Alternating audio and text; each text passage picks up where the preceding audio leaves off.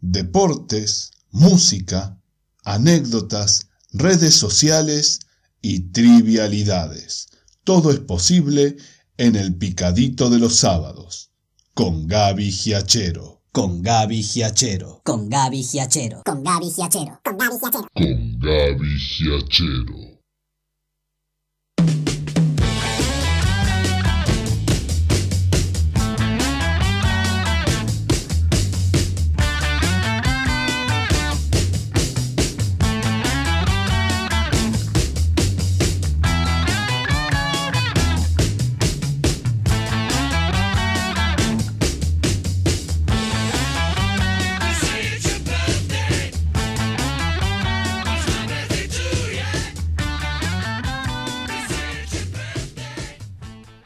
¿Qué tal? ¿Cómo les va? Muy, pero muy buenos días. Aquí estamos arrancando una nueva edición de El Picadito, aquí en tu radio, en la radio de Villurquiza, mgradio.com.ar. Aquí estamos con todos los deportes, dos horas recorriendo el planeta deportivo para entretenerte a vos hasta las 13 en esta hermosísima mañana de Buenos Aires con el color celeste, el cielo de nuestra bandera, de nuestra enseña patria, eh, una temperatura muy agradable. Se vino nomás la primavera, así que estamos muy contentos por eso y por algún resultado también de esta mañana en los amistosos.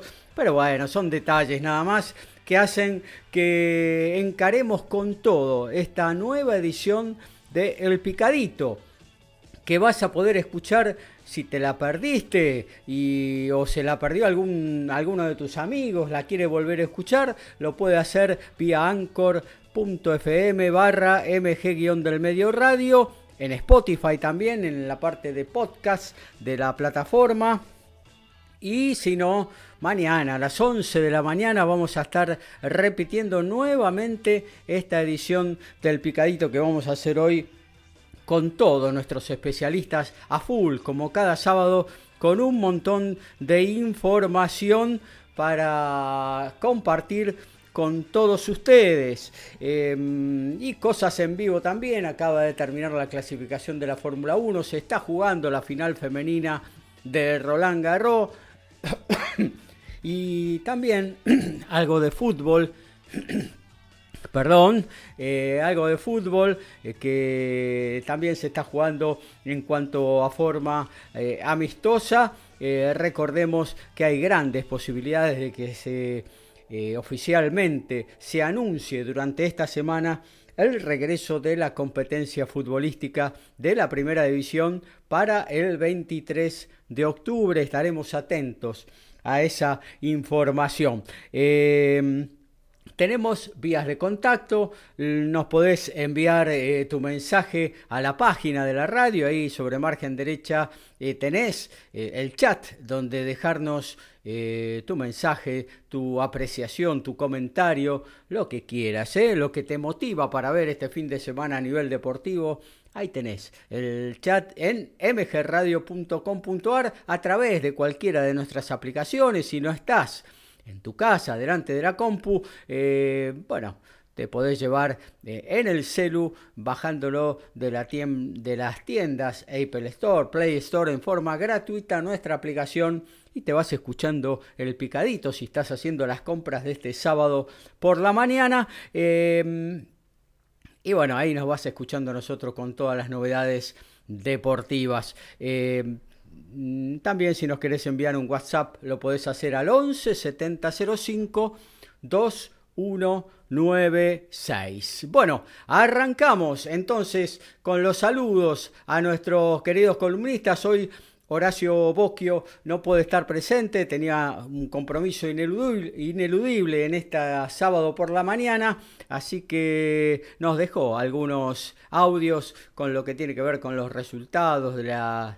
de la fase eliminatoria de Qatar 2022 sudamericana y también lo que se viene eh, en, la próxima semana, el martes próximo, más específicamente. Eh, así que la pilotearemos con el asunto futbolístico un poquito entre todos. Ricardo Ricky Beisa ¿Cómo anda, Ricky? Buen día. Hoy tenemos eh, una velada de boxeo para ofrecerle a nuestros oyentes para que la vean. Hola Gaby, ¿cómo estás? Buen día, buen día a los oyentes, compañeros. Acá sufriendo un poquito, ¿eh? ¿Por qué? Ante la, mirando, la, mirando la tele estoy sufriendo. ¿Usted Y eso tiene- que es amistoso. ¿Usted tiene DirecTV? No, lo está dando la señal de, de, de las letras. Ah, de mire. T y Tic Sports. Tic Sport, exactamente, esa misma. Mire usted. Lo está dando en vivo. Ah, mire, mire. Bueno, y vamos a tener que pasar. eh, yo creo que la final de Roland Garros queda un segundo plano con eso, ¿no? ¿Qué le parece? No, no, no. La verdad que no tengo ni idea quién, quién va a jugar Roland Garros, nada. nada. Yo estaba esperando este, este momento. Bueno, hoy hay volada de boxeo, Bueno. amigo. Sí, Gaby, eh, hoy tenemos velada, pero es, es raro porque hoy la tenemos a la tarde, ¿eh? Mira.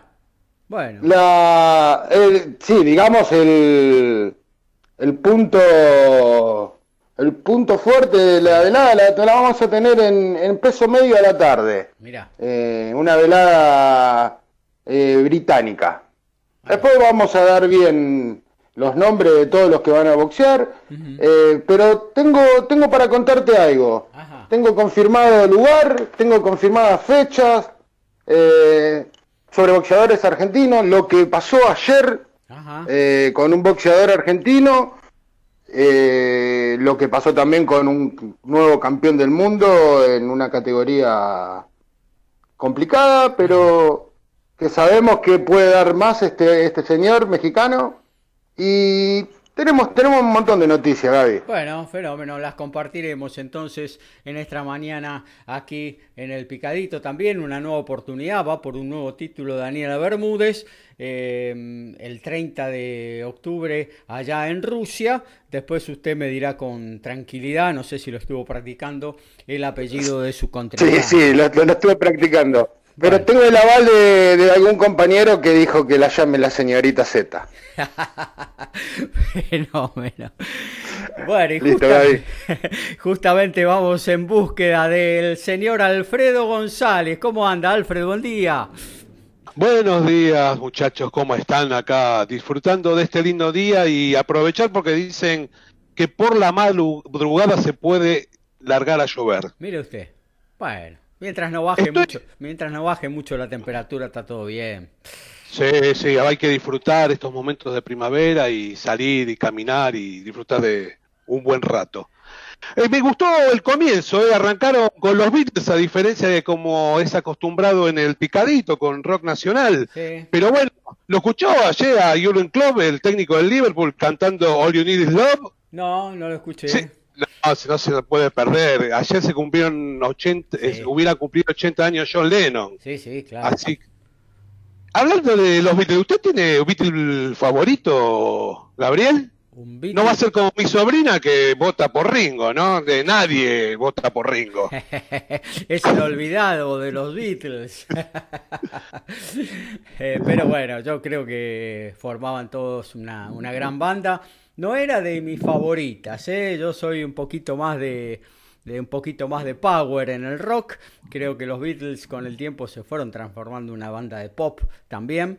Y bueno, eh, no eran de mis favoritas, pero quién puede dudar acerca de las de, de todo lo que entregaban musicalmente hablando esos cuatro genios de Liverpool, ¿no? Eh, así que obviamente eclipsados por eh, Lennon McCartney, que eran los que prácticamente tenían la mayor cantidad de, de- de temas eh, compuestos, ¿no? Y era un poquito lo que eh, lo- los líderes de la banda, ¿no?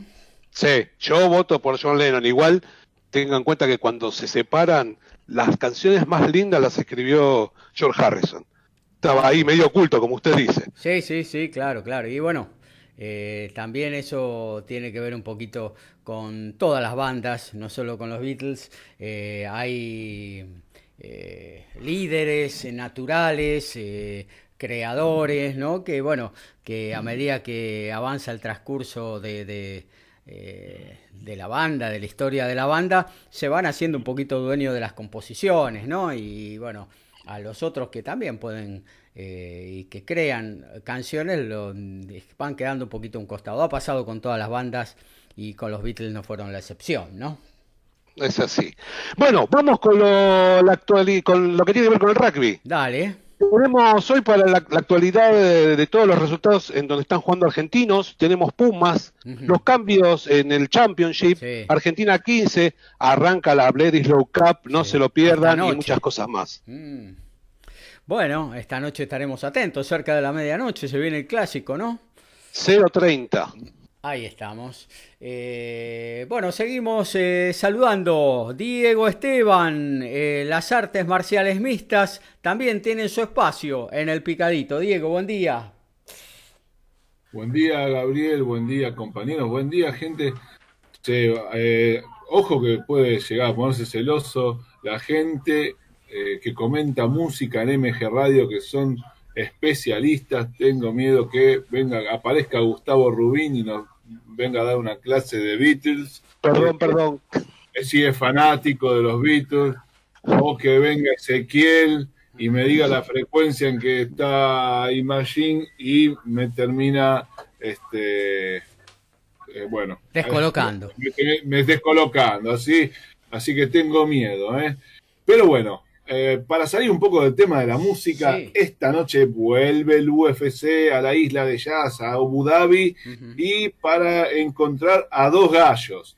Tenemos una riña de gallos esta noche cuando Marlon Moraes, Moraes eh, enfrente a Sandhagen, ¿sí? el norteamericano, en un duelo para tratar de disputar el título gallo, un, duelo eliminatorio para tratar de disputar el, título gallo. Este, anteriormente va a haber una pelea entre Edson Barbosa y Amir Khani que yo se la recomiendo. Así que en un ratito más vamos a estar comentando todo lo que lo que puede llegar a suceder esta noche en el UFC a partir de las 18 hay una gran velada, una larga, perdón, a partir de las 19 en ESPN una larga velada eh, que podemos eh, ver muy tranquilos, acomodados en nuestro silloncito, con eh, varios peleadores muy interesantes algunos, pero el que yo voy a destacar va a ser la pelea de semifondo. Muy bien. nos habla de automovilismo, también de básquetbol. Le damos la bienvenida a Daniel Medina. Dani, buen día. Buen día Gaby, buen día compañeros, buen día a todo, hermoso, hermosa este, mañana de primavera, la verdad que es un día como el de ayer y como el de antes de ayer, este, realmente espectacular y un gusto estar con, todos nuevamente. Ante todos, Beatles o muerte, listo, voy, por otro lado. Este, y, aguante Harrison, George Harrison. Mira. Eh, sí, no, sí. Es, mi opinión, pero este, tengo todos los long plays, los LP de los Beatles, así que no me saquen eso, por favor. Eh, eh, sí, hay, hay, hoy hay para ser dulce, ¿eh? realmente, tanto en automovilismo como en básquet todavía con taquicardia por el partido de básquet de la NBA de anoche, recién me estoy reponiendo este, con una pastilla sublingual.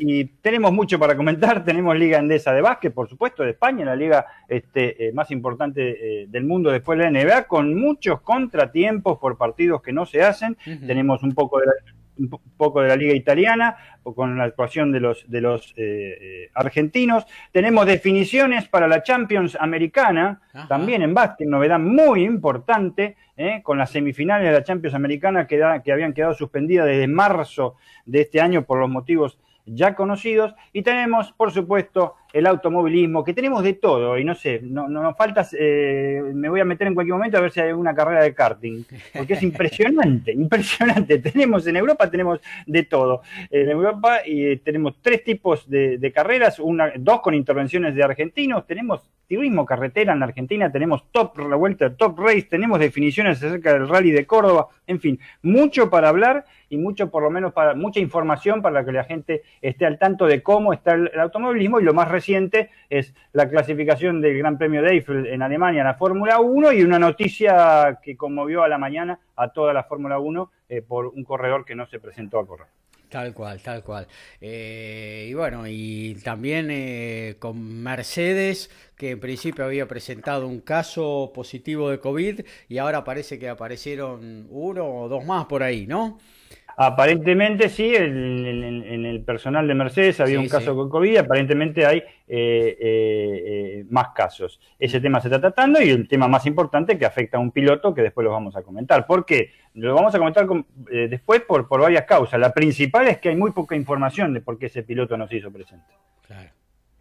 Fenómeno. Bueno, eh, le recordamos a nuestros oyentes, página de la radio, mgradio.com.ar, ahí sobre margen derecha tenés eh, la posibilidad de dejarnos tu mensaje a través de cualquiera de nuestras aplicaciones, te las puedes bajar en eh, Apple Store, también en, en Play Store. Y bueno, si no, a través de un WhatsApp 1170 05 2196 11 70 05 2196. Hacemos un pequeño corte, ya nos metemos con lo que fue la primera fecha de las eliminatorias sudamericanas que arrancaron entre jueves y viernes aquí en nuestro continente. MG Radio ya no hay horarios. Encontrá todo el contenido en anchor.fm. On demand, las 24 horas.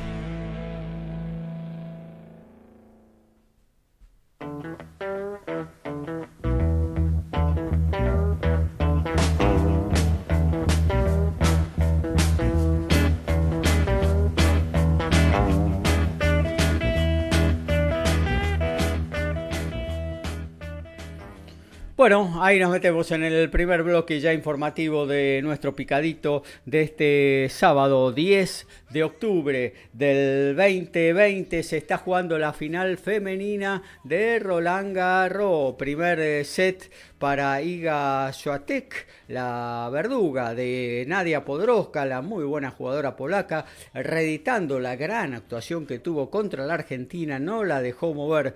Pobre Nadia que venía con mucha confianza, pero la polaca hizo todo bien ese día, 6-2, 6-1 le ganó. Y hoy está jugando la final del torneo parisino. El tercer Grand Slam que se juega en el año, no se va a jugar Wimbledon en este 2020, eh, frente a Sofía Kenin. Le ganó el primer set 6-4 eh, y bueno, ahora eh, se ha suspendido, fue a los vestuarios la norteamericana, que recordemos que este año ganó el Gran Slam de Australia, el primero del año allá en Melbourne.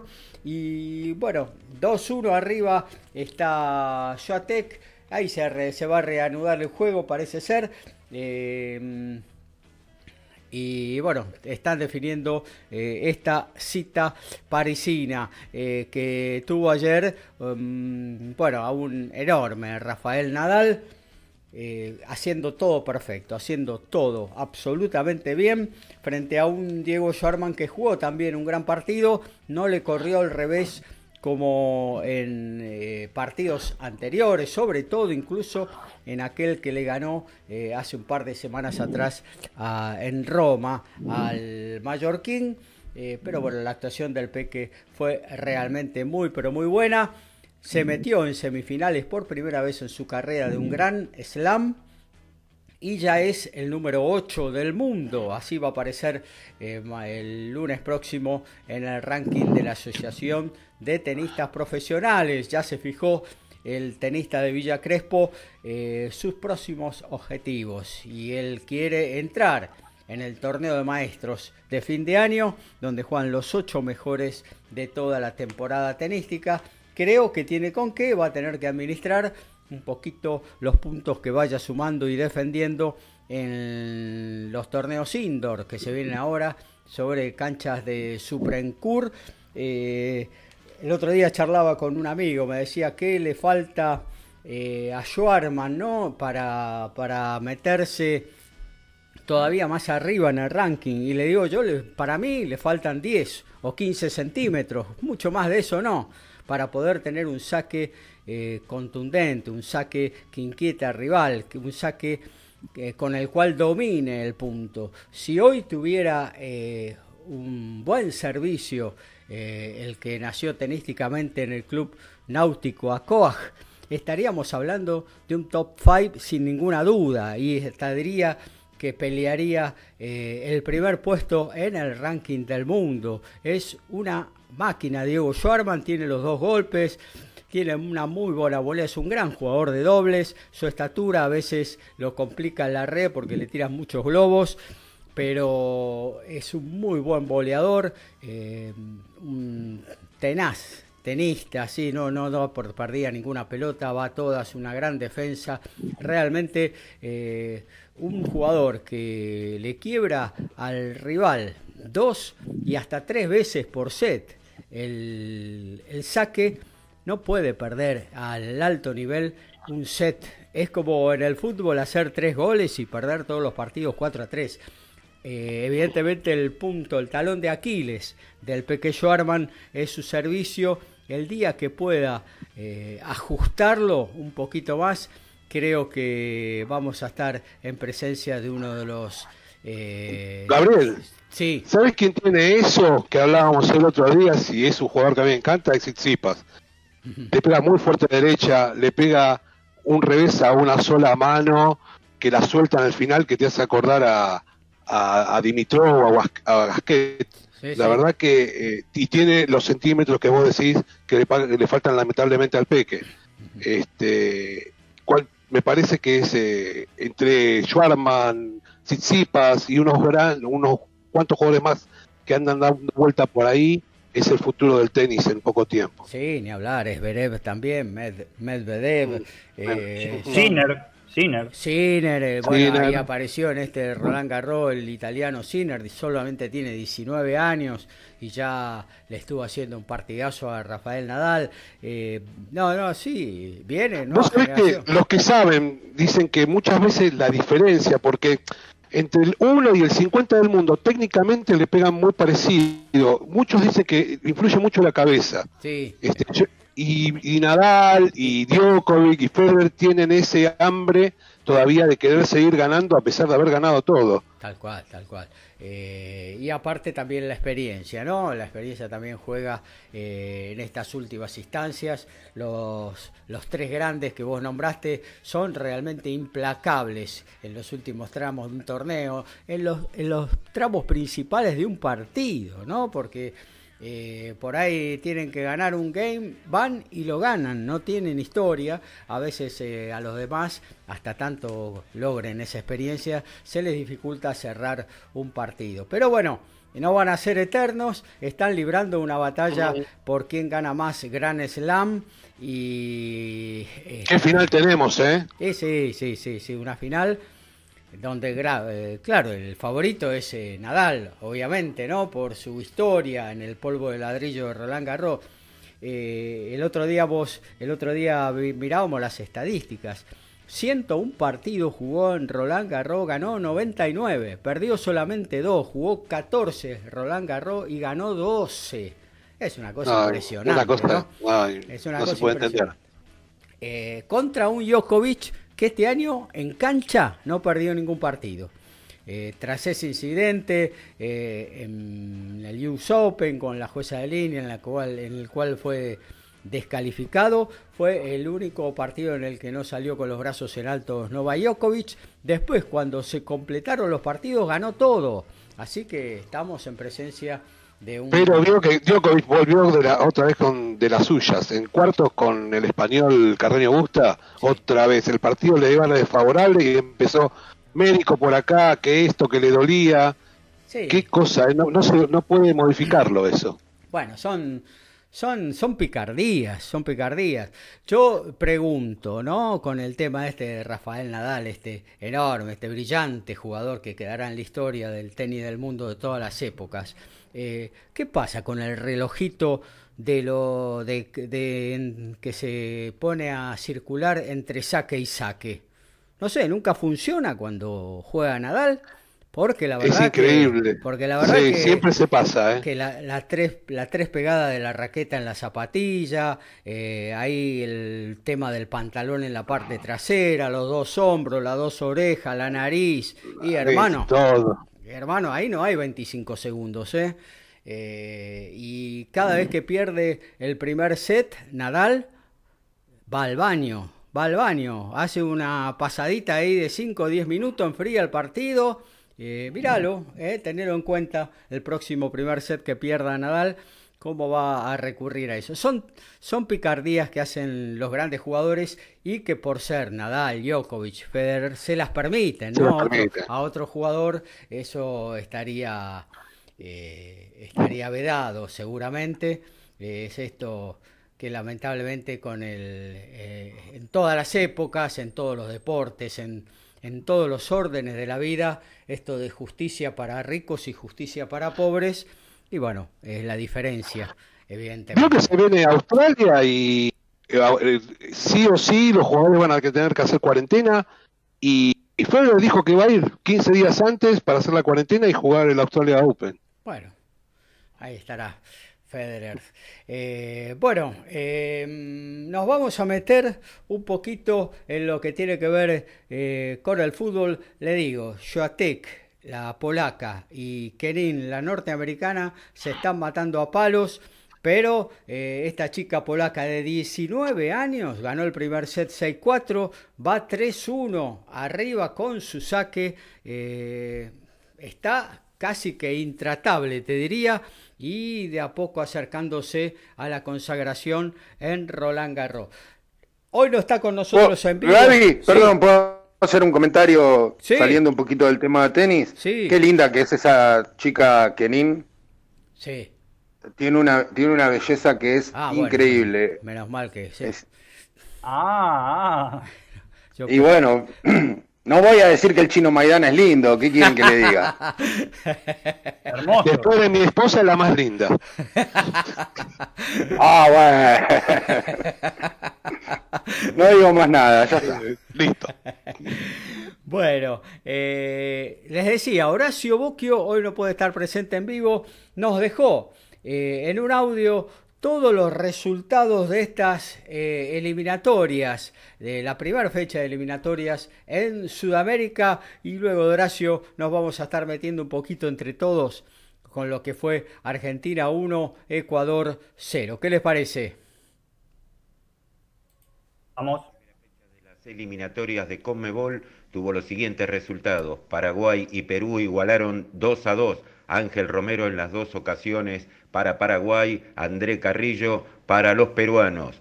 Uruguay en el centenario le ganó 2 a 1 a Chile con los goles de Luis Suárez y Maximiliano Gómez, Alexis Sánchez para los chilenos. Argentina le ganó 1 a 0 con el tanto de penal de Lionel Messi a Ecuador. Ayer Colombia le ganó 3 a 0 a Venezuela con los goles de Duban Zapata, Luis Muriel en dos ocasiones. Y Brasil le ganó 5 a 0 a Bolivia, goles de Marquinho, Firmino en dos ocasiones, Carrasco en contra y Coutinho. Ahí estaba Horacio entonces diciéndonos lo que aconteció en esta primera fecha de eliminatorias. Eh, Argentina con un 1 a 0 que dejó tres puntos, no es poco, en el arranque de un torneo, eh, tres puntos eh, está muy bien sumarlos, hace más de un año, un año más o menos que Argentina no jugaba, que no se juntaban los jugadores, tuvieron mientras llegaron solamente una o dos prácticas de fútbol, una entera y una media práctica de fútbol, eh, con lo cual, bueno, eh, no, eh, no se le puede tampoco pedir eh, demasiado en este inicio de, torneo, en este inicio de eliminatorias. Argentina ganó 1 a 0 y no mucho más. ¿Ustedes cómo lo vieron al equipo argentino, muchachos? yo, si me permiten, para mí es más de lo mismo, a pesar de que están todos los atenuantes. Obviamente tuvieron un día y un día y medio de entrenamiento todos juntos, desde ya, ¿no? Pero es lo mismo exactamente eh, como está jugando, como jugó el año pasado y como jugó a principio del año pasado y el anteaño con este técnico que eh, yo no le encuentro realmente definición, este técnico pseudo técnico eh, que integraba el Mundial 2018. Argentina lo mismo, no, no tuvo cohesión en ninguna línea, en ninguna línea. Tiene a Messi que cada vez camina más, pero Messi es el único que realmente cuando hace una jugada o puede cambiar el vértigo, el único que lo hace jugó sin delanteros, Lautaro Martínez no, no, existió, pero aparte no había otro delantero, porque si me dicen que Ocampos es delantero, Ocampos no es delantero, es un todoterreno mediocampista ofensivo, defensivo, un tractor, y que Ocampo, Ocampo fue protagonista de las dos jugadas de peligro nada más de Argentina con Ecuador. El penal, que si se lo puede llamar jugada de peligro, y después el gol que se pierde en el segundo tiempo que le saca Domínguez. Jugó contra un equipo que no atacó, no atacó para nada, un equipo muy físico, obviamente regenteado por una persona que, el arco de enfrente no le interesa, como es este eh, el ex director técnico de Boca Juniors, que no hizo más de quejarse, no sé de qué, no sé de qué se quejaba realmente, este, pero eh, realmente es un poco más de lo mismo, bien los tres puntos, como dice Gaby, porque arrancar las eliminatorias ganando es fundamental, las otras eliminatorias con Ecuador habíamos arrancado perdiendo 0-2, así que eh, eh, es muy importante. Vamos a ver el martes, que una parada brava con el tema de la altura, un tema no menor, por lo menos para los argentinos, es un tema no menor, por lo menos para los argentinos, y vamos a ver si, si, si, si, le ponen un poco más de onda, como dicen los chicos. Realmente para mí es más de lo mismo. Eh, no se puede jugar con dos volantes que están uno pegado al otro, que parecen soldados y hermanos siameses, como Paredes y, y, De Paul. Y, veremos cómo sigue la cosa. Y por lo menos la única sensatez es haber confirmado en el arco al verdadero titular y dejar este, de lado el, mediatismo este, eh, eh, periodístico de del periodismo corporativo que no se sabía quién iba a ser el arquero. El arquero es, Armani, para mí, y, el número 10 es Messi, la única, son los únicos titulares de este equipo. Ah, mira vos. Eh, ahí planteas una polémica, te digo, Dani, ¿eh? ¿Por qué no? para mí tiene los méritos suficientes Armani como para ser arquero de la selección argentina. Ah, sí. Obviamente, obviamente por, por una lesión o algo que no pueda jugar desde ya, eh, o por el tema ahora en Bolivia que haber probado otro arquero. Ojo, el segundo arquero para mí me parece excelente el arquero de Boca Andrada, ¿eh? es un excelente arquero pero listo. Paremos con lo demás. Este, este, chico, este chico Muso pisó a 6 y se lesionó. Este chico Martínez, honestamente, ¿quién lo conoce? Perdónenme si hay algún independiente, este, pero yo no lo conozco, este chico. Este, eh, realmente hay cosas que, son incomprensibles en los técnicos y que le dan, que le dan, es, en materia fogosa para que los periodistas este, corporativos empiecen a fogonear y taladrarnos la cabeza toda la semana. Me salió como Dante Panzeri lo que dije, pero es realmente honesto, ¿eh? es realmente honesto porque es lo que pienso. Este, me tiene medio podrido la situación del periodismo corporativo. No, está bien, pero eh, yo, eh, nadie le va a quitar méritos a Armani, ¿no? Yo lo que digo en la comparación entre Armani y Andrada, que yo creo que entre ellos dos está el número uno de Argentina en el arco, creo que Andrada saca ventajas con su juego con el pie que Armani no lo tiene. Entonces eh, creo que ahí está para mí el arquero de la selección, pero obviamente que Armani es un arquerazo y bueno, tranquilamente puede ocupar también los tres palos del equipo argentino, ¿no? Sí, desde ya, ojo, Andrada me parece un excelente arquero. ¿eh? Es cualquiera de los dos, como bien vos decís, porque es un excelente arquero, como ha, progresado, ha atravesado todas las, las etapas, eh, también no solo en los equipos argentinos, eh, recordemos que este, Andrada atajó en Arsenal y no tuvo un buen desempeño en Arsenal, pero sí en Lanús, obviamente, y sí. en Boca Juniors, y atravesó, jugó un Mundial Sub-20, tiene experiencia en, materia de, de seleccionados, Sub-17, Sub-20, pero este, para mí el titular indiscutido por presencia, por jerarquía, es Armani, con algunas deficiencias, sí, puede ser que tenga una deficiencia, el tema del pie, pero a mí me interesa que, atajen, ¿eh? volver al tema caballero del Mundial 2018, no, no, no me interesa eso. yo si la alternativa es Armani o el arquero Boca Andrada, yo también me quedo con Armani, me parece más arquero que, el, arquero de Boca. Pero esto va a cuestión de, de, gusto, como decían recién bien, porque la verdad que los dos son excelentes arqueros. Pero me parece a mí que Armani le saca un poquitito de ventaja por encima de, del arquero de Boca. Es cuestión de gusto. Ajá. Tiré, la, perdón chicos, tiré la cosa de Armani, miren lo que estamos hablando de Argentina, del arquero, eh. Dios mío, y no le tiraron un tiro. Lo que pasa es que es que yo un poco suscribo lo que decís vos. La verdad que no se puede analizar mucho teniendo en cuenta que fue el primer partido, que tienen poco entrenamiento, que se jugó con un rival que, es molesto, como es siempre jugar contra los equipos de Alfaro. Así que me parece que desde ese lugar eh, no hay mucho para analizar. Se ganó, se obtuvieron los tres puntos y a, a pensar ahora en Bolivia que es, eh, es difícil de llegar a un pensamiento claro, pues se va a jugar en la altura. y es un tema no menor para, para destacar en, el, en lo que tiene que ver con el próximo partido de la selección. Por supuesto, es un gran el tema de la altura. Lo único para tener en cuenta, eh, muchachos, no sé qué les parece a ustedes, jugamos contra uno de los peores equipos bolivianos de los últimos 25 años. ¿eh? Sí, eso sí, eso sí es verdad. Realmente, por eso ya ha ganado Chile, ya ha ganado Brasil este, en la altura. Nosotros seguimos en el leve, a pesar de algunos pocos triunfos. Nos comimos una goleada histórica. ¿eh? Sextillizo nos hicieron, ¿se acuerda? 6 a 1 con, Diego de técnico, y no era tampoco un con Diego de técnico. Claro, como hubieran dicho el del Mundial 1994, que Bolivia ganó todos sus partidos locales y sacó un punto nada más de visitante y no tenía mal equipo, la verdad, no tenía mal equipo y clasificó al Mundial de Estados Unidos, es otra cosa. Pero esto es lo peor, ayer lo vi a estos muchachos bolivianos realmente y, con Brasil realmente se querían ir del minuto uno, desde ya, ¿no? Claro. Pero, pero hasta aquí entonces lo que tiene que ver con el fútbol, este pequeño análisis que hicimos de esta eh, victoria que nos dejó tres puntos y no muchas cosas más por analizar de esta selección argentina que inició su camino rumbo a Qatar 2022. MG Radio, 24 horas junto a vos.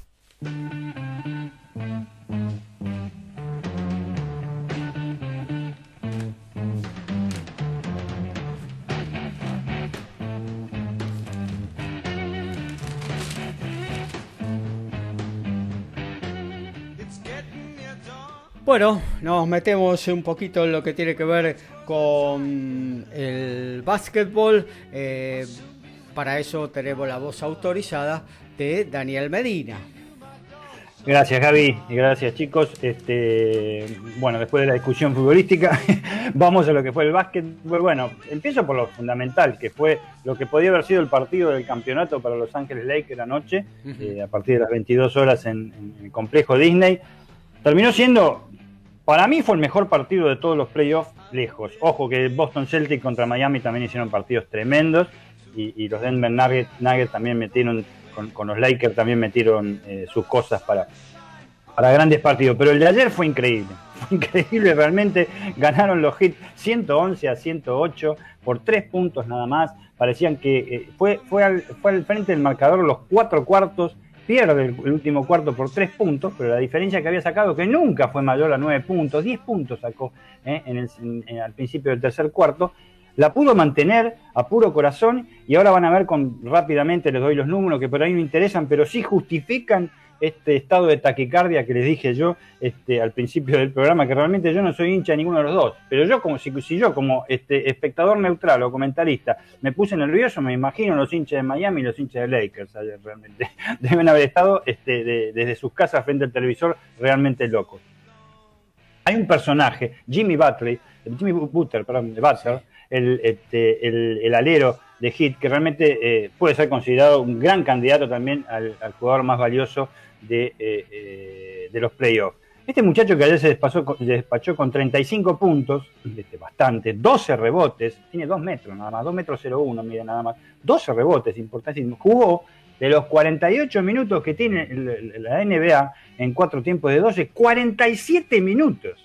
El tipo tuvo un minuto afuera de la cancha nada más, porque es el principal de un hit bastante disminuido con eh, jugadores como este, Ademayor, Ademayo, que está eh, jugando lesionado, con jugadores como Golan Dragic, el, el, el, base el, que no puede jugar por una tremenda lesión en el pie, y con el jugador Colin, que también está jugando entre algodones. Lo obligaron a quedarse todo el tiempo. Jugó yo no sé si este muchacho le hicieron el control antidoping ayer como salió realmente, porque este, una barbaridad. Anuló a, jugadores gigantescos, no solo en tamaño, sino en calidad de los, este, Ángeles Lakers. Metió esa cantidad que les dije, secundado por eh, Tyron Herro, este eh, blanquito, como le dicen en Estados Unidos, a este muchacho que hizo nada más que 12 puntos, pero capturó bastante rebote, jugó 12 minutos.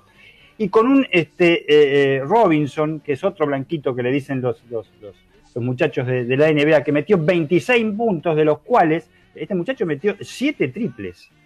Este, es el tirador de, Miami Heat, pero metió 7 triples, tenía la mano directamente como si fuera un, están forjando una herramienta de hierro. 5 eh, rebotes, jugó 37 minutos. Y eso les bastó, les bastó, es un decir, eso les, les, alcanzó para ganar a Los Ángeles Lakers que marcaron 108 puntos y que realmente ayer tuvieron una figura preponderante que creció mucho en este playoff final, que es LeBron James. Ayer el tipo se puso el equipo al hombro, se subió a los este, a sus 11 este, compañeros, se los puso en los dos hombros porque tiene un físico impresionante, metió 40 puntos, metió 13 rebotes y jugó 42 minutos. Más no pudo hacer, más no pudo hacer. Así y todo, así todo, Los Ángeles Lakers prendieron. ¿Por qué?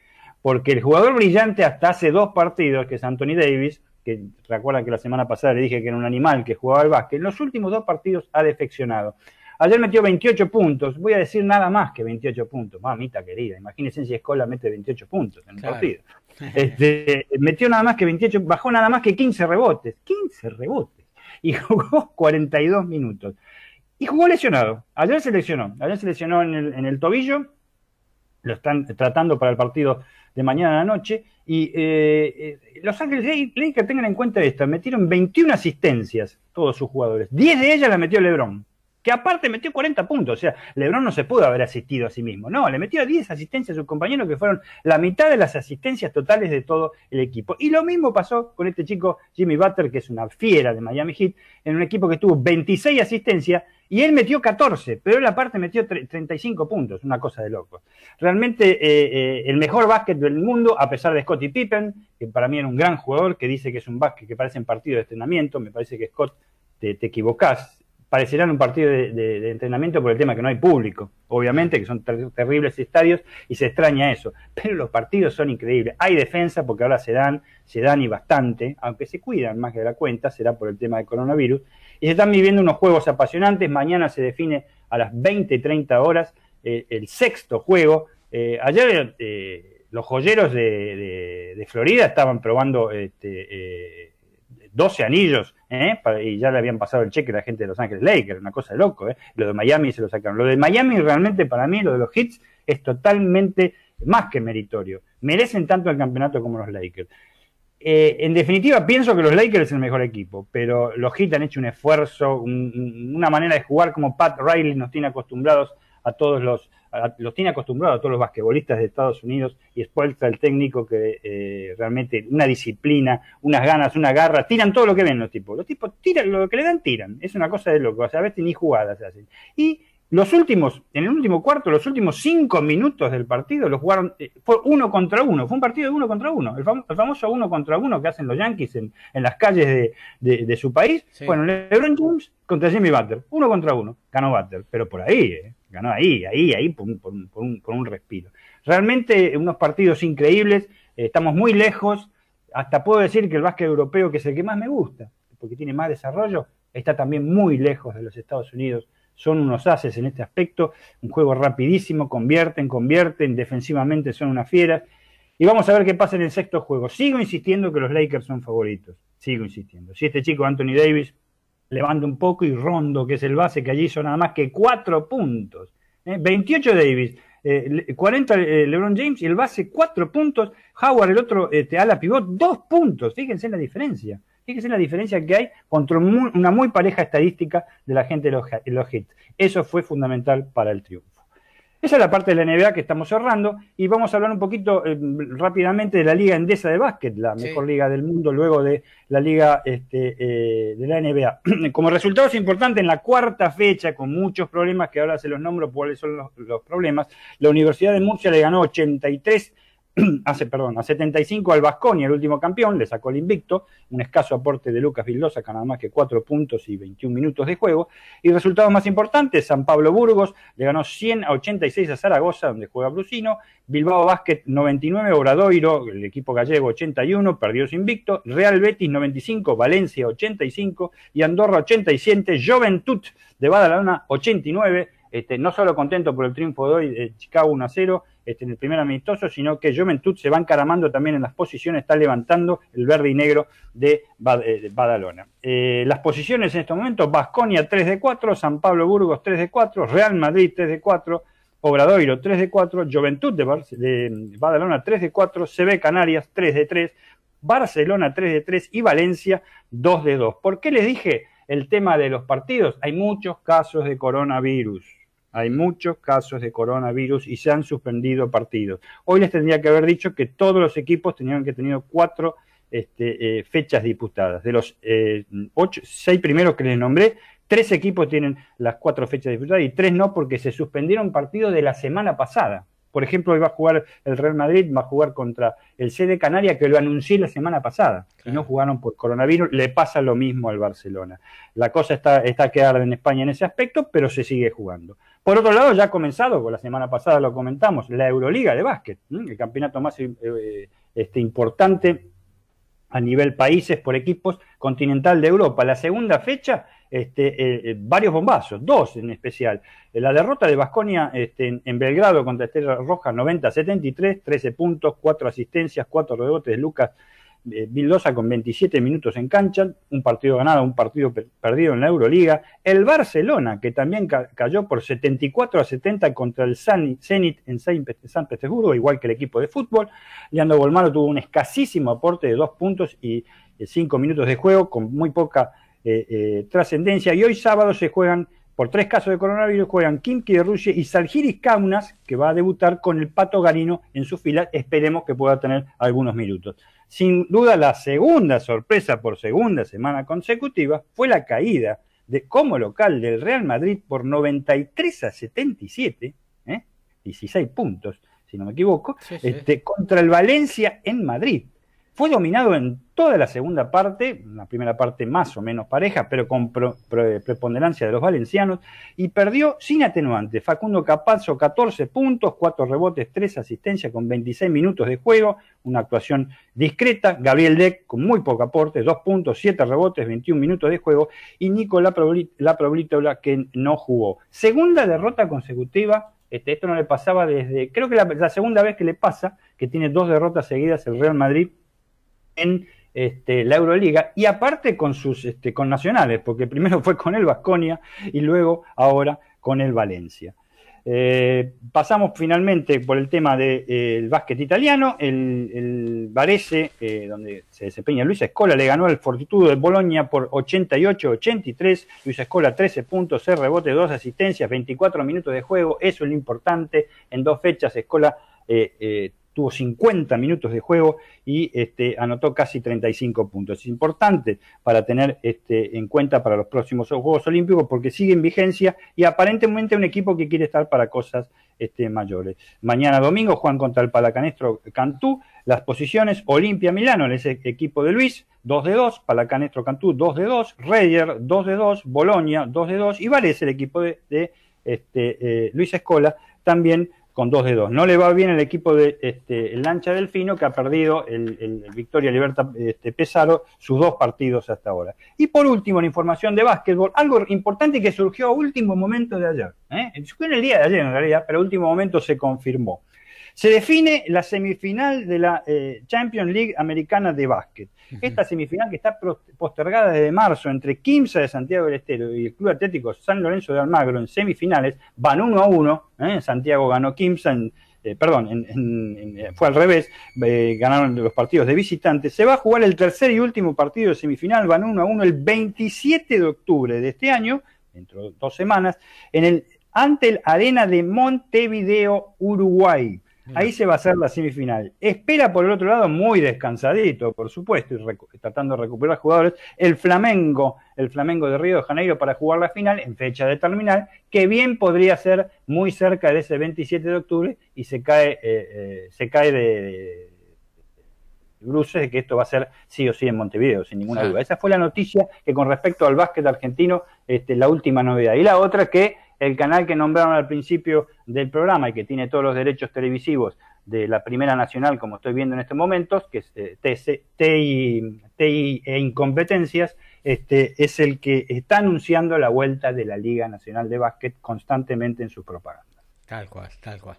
Bueno, muy bien, muchas gracias eh, Dani. Eh, Roland Garros terminó en la parte femenina y Gashuatek, la polaca, la que eliminó a Nadia Podoroska 6-4-6-1 a Sofía Kenin, la norteamericana, 19 eh, años, tiene esta polaca que se las trae, juega muy bien y logra su primer gran slam de su carrera Seguimos haciendo el picadito aquí por mbgradio.com.ar. Dicen que son todas iguales. MG Radio marca la diferencia.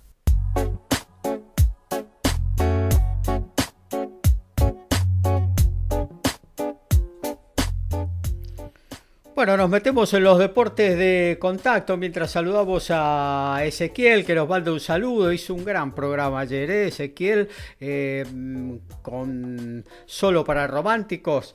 Excelente programa, invitados en el estudio, la música de costumbre. Eh, realmente, si lo querés revivir, lo podés hacer a través de Anchor, de Spotify o a partir de las 21 lo volvemos a poner en el aire de MG Radio esta noche. Em, bueno, eh, también a Jorge eh, de Descontracturados, que también antes de solo para románticos de la repetición va a estar eh, a partir de las 19 junto a Stephanie Albornoz y gran equipo llevándote a un mundo de distensión y muy buena onda y también muy lindas canciones musicales.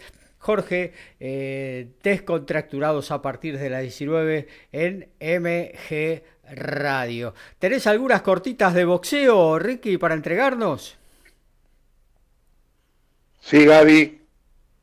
Confirmado eh, para el 5 de diciembre eh, a 10 rounds, perdón, a 12 rounds, Ryan García versus Luke Campbell. Irán por el título interino ligero del CMB eh, en una pelea que se espera bastante, eh, porque sabemos de las cualidades de, ambos como para enfrentar un, título, ¿no? Claro, como para ir a buscar un título. Otra cortita. Eh, bueno, ayer eh, lamentablemente cayó noqueado Gonzalo Coria. perdió en el segundo asalto ante el kazajo Alim Kanuli. la verdad que no hubo tiempo de análisis porque... Iba como carne de cañón el amigo Coria. Sí, convengamos que no es su categoría también. Eh, ir a subir, a, enfrentar a un tipo que saben que es sumamente explosivo con sus manos, era mandarlo al muere, pobre Gonzalo, pero bueno, él aceptó la pelea y... Se hizo unos mangos. Tuvo sus consecuencias. Sí, pero tuvo sus consecuencias también. Y más tarde, el vaquero Navarrete, sí. a quien eh, realmente a mí me gusta como boxea, nos dejó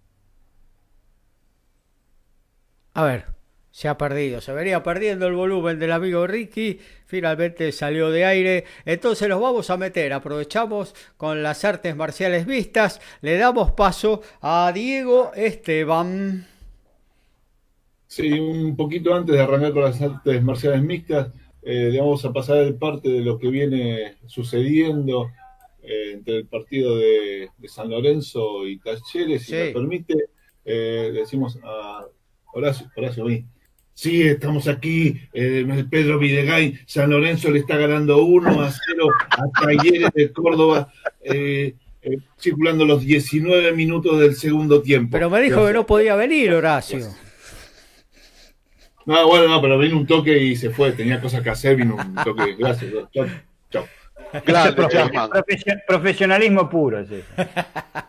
es un capo, realmente bueno, gracias. Eh, y seguimos. Entonces, eh, primero le comento un poco lo que terminó siendo la velada del sábado pasado, donde la eh, mexicana Irene Aldana no dio la talla, no dio la talla realmente, se pararon las dos y Holly Holmes le impartió una cátedra y bueno, realmente se esperaba que, que Irene Aldana pudiera mejorar la, performance de, la veterana. Sin embargo, no. Colin Holmes le, le, pegó un paseo durante cinco rounds a la mexicana, así que tendrá que seguir esperando una, una oportunidad. Le ganó por decisión, sí, no hubo knockout, pero le ganó por decisión eh, tranquilamente. Esta noche tenemos UFC, señores, nuevamente desde la isla de Jazz, desde Abu Dhabi y desde las 19 horas se puede sentar tranquilo a ver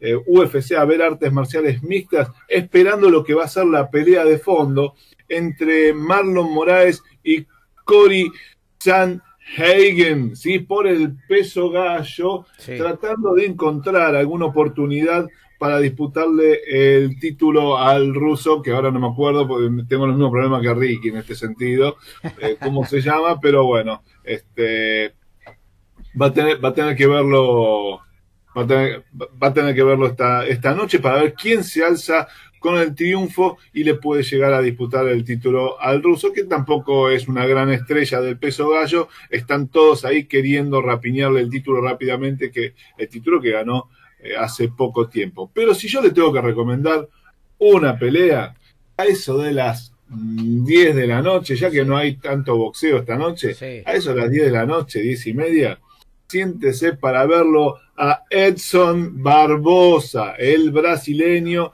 que va a ir en una pelea de peso pluma contra Magwan Amirkani. ¿sí? Eh, ¿Qué pasa con Edson Barbosa? Y por eso le recomiendo que Es un gran striker, es un tipo que, pese a su peso liviano, es una, categoría de peso pluma, eh, es impresionante verlo eh, tirar golpes. No acompaña cuando tiene que aguantar. Lamentablemente, no, eh, no, le, falta temperamento, le pone el pecho a todo lo que tenga que, que ser los golpes que vienen en contra, pero no le acompaña tanto al físico cuando tiene que aguantar. Pero si le das la iniciativa a Edson Barbosa, y si tenés un tipo como puede suceder con Amikani, que aguanta, sí, pero no pega tanto, yo creo que es una combinación extraordinaria para ver esta noche lo que puede llegar a ser si le dan el, espacio, una exhibición a Edson Barbosa. Eh, un tipo muy explosivo, muy eh, espectacular con sus golpes y realmente un giro eh, con talón de pierna derecha que todo el mundo sabe que lo va a tirar, pero pese a eso, en muchas oportunidades lo, ha puesto y cuando te conecta con el talón a la cabeza con su pata derecha, comienza la cuenta y lo más probable que no termine.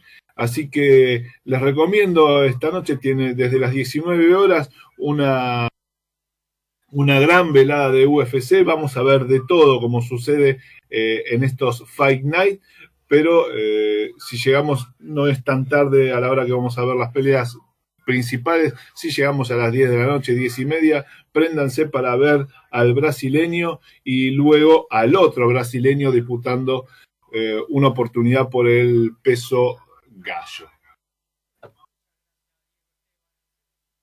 Hola, acá estamos. Eh, ¿Qué más tenemos? Eh, tenemos mm, mucho más para disfrutar en esta mañana de MG Radio. Sí, sí, acá estamos. Se llama Bache. Por eso, por eso es que estamos estirando. es mucho más para disfrutar de esta mañana de MG Radio y nuestro compañero Alfredo seguramente nos va a venir a socorrer en este momento, ya que la crónica del UFC no da para más. Pero, pero bueno, vamos a una pausa, un corte institucional de la radio y ya después nos metemos, sí. ¿Cómo? Ya se hicieron las 12, digo, qué Claro, por eso, ya entramos después en el segundo tiempo del picadito. Anda sacando la bondiolita de la heladera. o anda pidiéndola, una de las dos. bueno, nos reencontramos en un ratito nada más por el aire de mgradio.com.ar en esta nueva edición del picadito, los deportes, todos aquí en un solo programa por MG Radio. Las fotos de perfil mienten. Entra al Facebook MG Radio 24 y hacete amigo. Somos tal cual nos ves.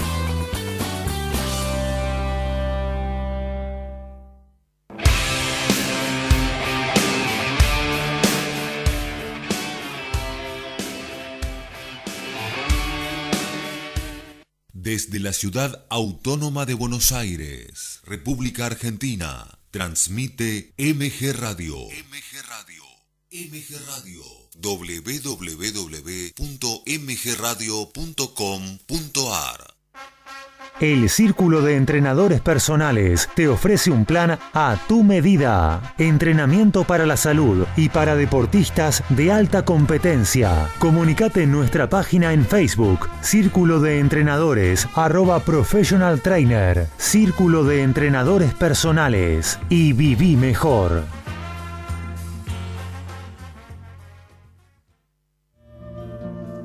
Mabel Rodríguez, clases de canto, interpretación, trabajo corporal y vocal. Comunicate a nmabelr.hotmail.com o al Instagram arroba nmabelr. Animate con Mabel Rodríguez.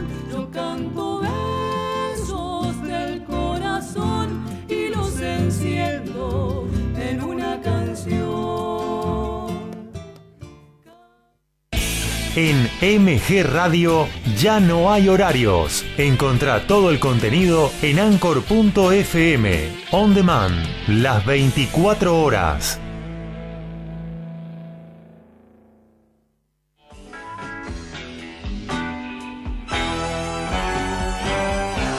Estás en momentos genuinos. Estás en MG Radio.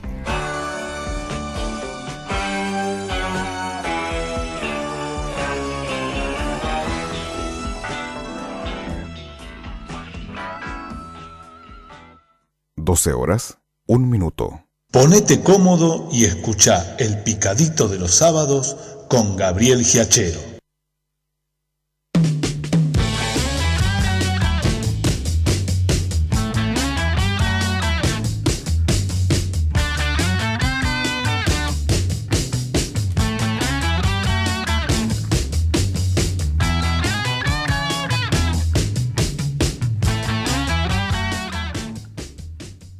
Bueno, nos metemos en el segundo tiempo, sí, en la segunda hora del picadito de esta hermosísima mañana sobre Buenos Aires. Bien primaveral ella, eh, ya nos metimos, eh, la recta final de lo que se viene, lo que nos gusta buena parte de los argentinos, que es el verano, las buenas temperaturas, las remeritas, las bermudas, ¿eh?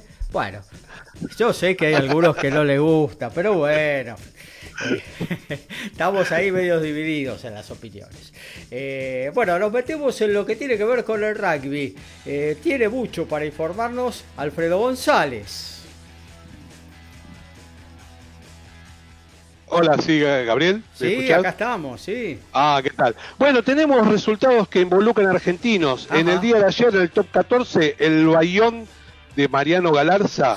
Perdió de local 19 a 36 con La Rochelle, donde juegan Facundo Bosch y Ramiro Herrera. Ambos jugadores ya habían jugado juntos en los Pampas 15. Ramiro Herrera fue eh, convocado para los Pumas del Mundial 2015 y Facundo Bosch está convocado ahora para jugar el Championship. En otro partido donde hay argentinos, en el Pro 14 de ayer, eh, los Dragons de Newport de Gales le ganaron 26 a 18 a Cebré. En Cebré juega Eduardo Bella, un ex Pumita que acá en Argentina jugó para Atlético del Rosario. Hace un ratito terminó la primera semifinal del rugby de la Premiership y Wasp pasó a la final al ganar a Bristol 47 a 24. Y arrancamos con los Pumas, ¿sí? Luego de su paso por Uruguay y con una escala en Santiago de Chile, los Pumas ya están en Australia. Deben cumplir con la cuarentena obligatoria como en casi todos los países del mundo. Bajaron del avión eh, respetando el distanciamiento, barbijo, se les tomó la fiebre, sanitización, charla de COVID, arriba del micro y directo al hotel. Solo se les permite en el hotel ir al gimnasio, ya que inclusive las cuatro comidas se las dan en las habitaciones y cuando lleguen los europeos deberán cumplir con el mismo procedimiento. Al final, Juan Imov, que tanto decíamos si se lo convocaba o no, dio positivo de coronavirus, pero dado los tiempos de contagio, eh, lo más probable es que pueda jugar el torneo para los Pumas. Eh, Alfredo, a mí, me parece, a mí me parece que elogiaron a Imov, ¿eh? tanto que lo pedimos. Sí, la verdad que es increíble, porque no solamente él, su esposa también se contagiaron, pero bueno, por suerte fue en esta etapa donde va a poder eh, poder saltar este, y poder jugar realmente después para los Pumas en el torneo, ¿no? esa cosa, el otro día lo escuchaba al técnico que lo convocó porque la verdad que está teniendo muy buenas actuaciones, está jugando muy bien y está eh, anotando tries en momentos decisivos. Así que bueno, bienvenido el Rosarino para los Pumas.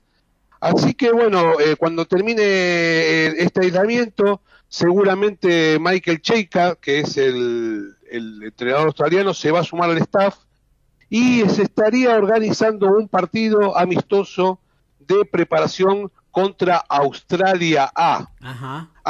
Así, que bueno, veremos cómo, cómo sigue la situación. Ya el miércoles pasado el 7 de octubre los Pumas realizaron su primera práctica eh, en un estadio en el Leicester Oval de Sydney y al día de hoy los 32 jugadores y los 16 integrantes del staff por suerte siguen dando negativo.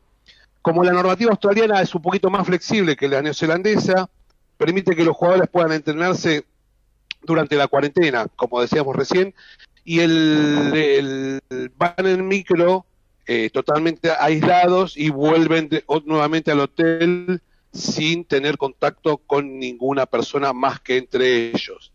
Y es la única salida autorizada que tienen. Por otro lado, lo que tenemos es que Argentina 15 ya tiene su plantel confirmado. De los 30 jugadores que conforman el plantel, ya tenemos 14 que vieron acción para Seibos, 3 en Jaguares, 7, 3 eh, en Puma 7 y otros ocho fueron los que obtuvieron el, cuarto puesto en el Mundial que se disputó en Argentina el año pasado. Así que el sábado 17, 16 horas debutan con Chile, el miércoles 21, 17 horas juegan con Brasil y cierran el domingo 25, 16.45 frente a Uruguay. Y ya lo que tiene que ver con el rugby internacional, ahora el torneo del Championship se jugará a lo largo de siete semanas el choque de Australia y Nueva Zelanda, que era para el 12 de diciembre, se pasará al, 3 de, al 31 de octubre. El resto de Ficture no se cambió y serán cinco semanas consecutivas de partidos dobles. Así que de esta manera a los jugadores neozelandeses le da el tiempo y podrán pasar la, la Navidad con sus familias, que era lo que ellos querían. Ajá. Y por otro lado, bueno, tenemos el gran partido de hoy a la noche, así que la actividad internacional a nivel seleccionados en el hemisferio sur comenzará eh, mañana domingo 0.30, donde se van a enfrentar All Blacks y Wallabies. Así que en un partido que como no tienen actividad hace mucho los seleccionados, es una incógnita lo que puede realmente resultar del encuentro. Claro. Los neozelandeses, sí, claro, los neozelandeses lo, lo el único parámetro que tiene fue el partido que jugaron entre ellos, ese norte contra sur. Claro. Mientras que los australianos hace desde el año pasado que no ven acción ni una pelota picar abajo del sol. Claro, pero están jugando, muchos de sus jugadores están jugando, estuvieron jugando en, los torneos domésticos, exactamente. Pero a nivel selecciones, lamentablemente, no estuvieron, no nadie tuvo acción. Peor estuvieron los Pumas, que ni siquiera jugaron Jaguares, nada, así que son... Nada, nada. mucho peor. los Pumas no jugaron, eh, ni siquiera pueden, cuando estaban en Argentina pueden hacer prácticas con pelota, hacían todos ejercicios desde sus casas en forma individual. La verdad que muchas desventajas. Una de las, una de las cosas por las cuales se, este, se queja Sudáfrica, que todavía no confirmó si va a ir o no va a ir al Championship, ya, lo tiene al Championship, ya lo tiene que resolver en esta semana. Así que bueno, eh, algunos este, dicen que Australia va a usar esto como banco de pruebas y va a meter eh, muchos debutantes y los neozelandeses medio que se enojaron diciendo que está en juego la Blade Lock Cup y no sería una falta de respeto. Pero bueno, el partido se va a jugar con público, ya que en Nueva Zelanda se volvió a fase 1 y se jugará en la ciudad de Wellington. Eh, así que hoy 0.30, si, si tienen oportunidad, mírenlo. Este, siempre es bueno, si a uno le gusta el deporte, ver eh, los partidos o los, que, los encuentros que son de importantes o de gran interés. Este, aquellos que nunca vieron rugby tienen, denle una oportunidad y más allá por ahí de no entender eh, la técnica de, del reglamento y todas esas cuestiones, es un deporte de mucha destreza individual y colectiva y por lo general se ven lindas jugadas y la verdad que es, es muy atractivo, por lo menos para mí, de ver. Después, denle la oportunidad. Después, si te gusta o no te gusta, pero dale esa oportunidad. Este, a mí me pasó algo parecido alguna vez con el fútbol americano. Realmente no me interesa, no me gusta, pero le di la oportunidad y tuve la oportunidad de decir, no, la verdad es algo que no me va. El Super Bowl lo ven más de 100 millones de personas, no puede haber tantos tontos en Estados Unidos, algo debe tener. Pero por eso les digo, cuando hay así este, partidos o encuentros que, que a nivel internacional son de primer nivel, denle la oportunidad de verlos. Muy bien, eh, dos argentinos firmaron para un equipo eh, sudafricano. Estoy hablando de Tomás Cubel y Julián Montoya. Jugarán el año que viene en el Western Force. Así es, tanto Tomás Cubelli que volverá a Australia, pues ya había jugado en los Brambis. Eh, el medio de los, Pumas, de los Pumas, el próximo temporada va a jugar en Western Force. Es la, la que lo que era la quinta franquicia australiana la que había quedado afuera del Super Rugby. Y el otro que se suma también es este Julián Montoya, que va a ser su primera experiencia fuera de Argentina. Claro, claro. Otro que va a tener la primera experiencia, si es que se concreta, parece que las tratativas están bastante adelantadas, es Santiago Medrano también para esta franquicia australiana, ¿no? Sí, eh, ya quedan, como decíamos, de aquel equipo titular que jugó la final de, del Super Rugby del año pasado, solo queda Santiago Medrano y el otro pilar que no recuerdo en este momento el nombre. Eh, después el resto de todos los, jugadores de a poco se están yendo del país a jugar a otros equipos, que tienen la posibilidad de conseguir buenos jugadores con contratos no tan abultados, porque al, al verse la emergencia de, de irse de Argentina, los equipos extranjeros aprovechan un poco esa situación. Claro, tal cual. Bueno, eh, hasta aquí eh, lo del rugby. Después vamos a estar eh, tirando algunas perlitas más, algunas cortitas que tenga en las próximas entradas, amigo Alfredo. Y. Bárbaro. seguimos haciendo el picadito aquí en mgradio.com.ar. mgradio.com.ar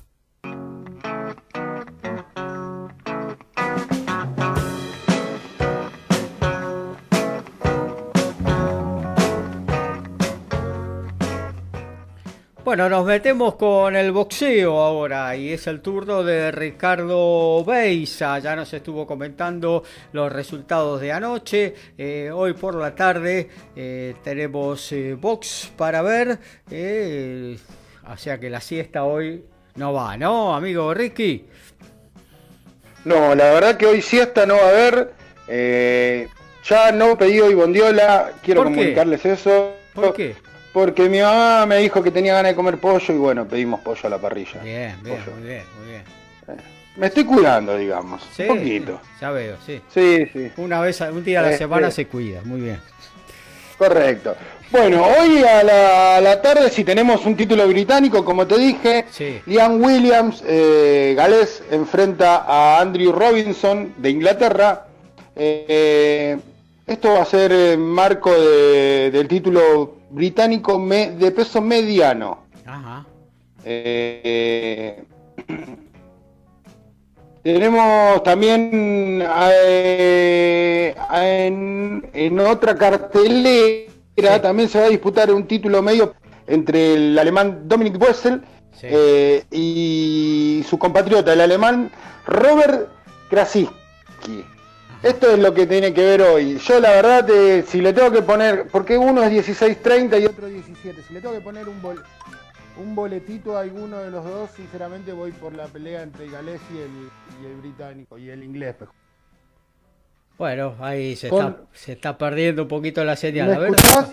A ver, ¿Se me escucha ahí? Ahí, ahora mejor, ahora mejor, sí, sí. Eh, es, mi internet que la verdad que me está fallando. Sí, sí, bueno, en todos lados. con respecto con respecto al boxeo argentino, tengo dos noticias. Sí. El, el 5 de diciembre, como ya lo había dicho, Sergio Maravilla Martínez ya tenía su, su, rival, ¿no? Sí, claro. lo, lo, habíamos, lo habíamos comentado, pero no había lugar.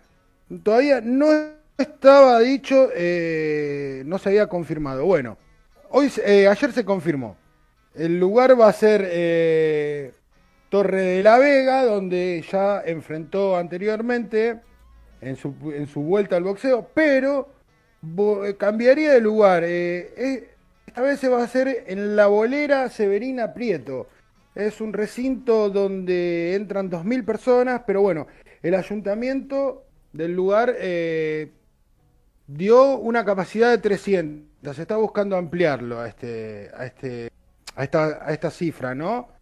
Eh, recordamos que Sergio enfrentará eh, a Coibula y es un boxeador que hace un año no pelea, así que vamos a ver qué, puede llegar a, hacerle fuerza o a, ver cómo está Sergio, ¿no? Pero repitiendo lo mismo, eh, yo creo que Sergio lo está tomando muy a la ligera, muy tranquilo, con profesionalidad pero no se quiere no se quiere arriesgar a nada, sino buscaría rivales de mejor y sí, de mejor sí, eh, hasta mejor eh, edad, estado físico, eh, pero bueno, y trayectoria, y, trayectoria también, porque este muchacho ha perdido ya siete peleas en su carrera y de las últimas cuatro perdió tres, o sea que viene, Correcto. viene, viene flojo, pero bueno, es el tema de de Sergio Martínez, lo, como vos decís, lo está tomando tranquilo esto eh, y está chequeándose a ver cómo está, si está para,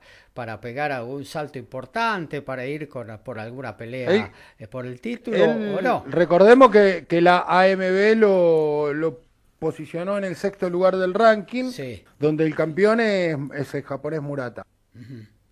No, no, no lo vería hoy en día eh, en un encordado ante el japonés, porque la verdad que es un muy buen boxeador el Japón. Tal cual.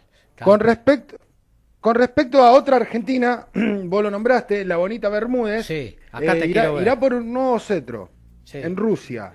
El 30 de octubre, la santafesina, eh, que es campeona de la categoría gallo, irá por la Super Gallo. Ajá ante, ante la rusa, y acá vamos al tema, Tatiana Srasevskaya. La, la, señorita, la señorita Z, como Alfredo me, autorizó llamarla. Eh, bueno, ellas, ellas van a ir por el título eh, Super Gallo de la, eh, de la FIB. Recordemos que eh, la Bonita tiene un récord de 28 peleas, de 28 peleas ganadas, 19 por nocaut, 3 empatadas y 3 eh, perdidas. Y la señorita Z eh, tiene un récord más cortito, tiene un récord inmaculado de 10 peleas ganadas con 3 knockouts. Tal cual. Así que, bueno, y una última que, que me quedó en el tintero así rápido para decirte fue la pelea del año para muchos. El fin de semana pasado, entre José Chon Cepeda, eh, quien trituró en una pelea, en una guerra, mejor dicho, de cinco rounds fueron la pelea, ocho caídas, cuatro por cada bando, eh, a Iván Baraschik. Una. Un párrafo aparte, eh, este muchacho fue internado eh, y, por unas horas y luego recuperó su alta, le dieron el alta por mostrar eh, que no tenía nada grave, pero sí le, realmente se mataron. Fue una guerra eh, digna para hacer pelea del año. Tal cual, sí, sí, sí. Como vos dijiste, un montón de caídas en solamente cinco rounds. en el mismo round caían los dos. Eh, se pegaron todos y bueno, finalmente eh, eh, el norteamericano John Cepeda, José, perdón, José Chon. José Chon, Chon le dicen. José Chon Cepeda lo puso knockout con un gancho terrible lo dejó muy mal tirado la lora y bueno y ahora va por por los, el título del mundo quiere ir en búsqueda del campeón. bueno, decía, yo creo que la bonita Bermúdez va a tener alguna chance de, alzarse con la corona. Allá en Rusia, el único problema en cuanto al boxeo femenino, cuando salen las chicas al exterior, es que eh, al no tener eh, ninguna mujer pegada de knockout, entonces eh, se dificulta ir a las tarjetas, hay que ganar con una amplitud muy grande las peleas. La, claro, la localidad influye bastante. Claro. Pero recordemos que Daniela es a quien voy a intentar hacerle una nota antes de su pelea. Sí.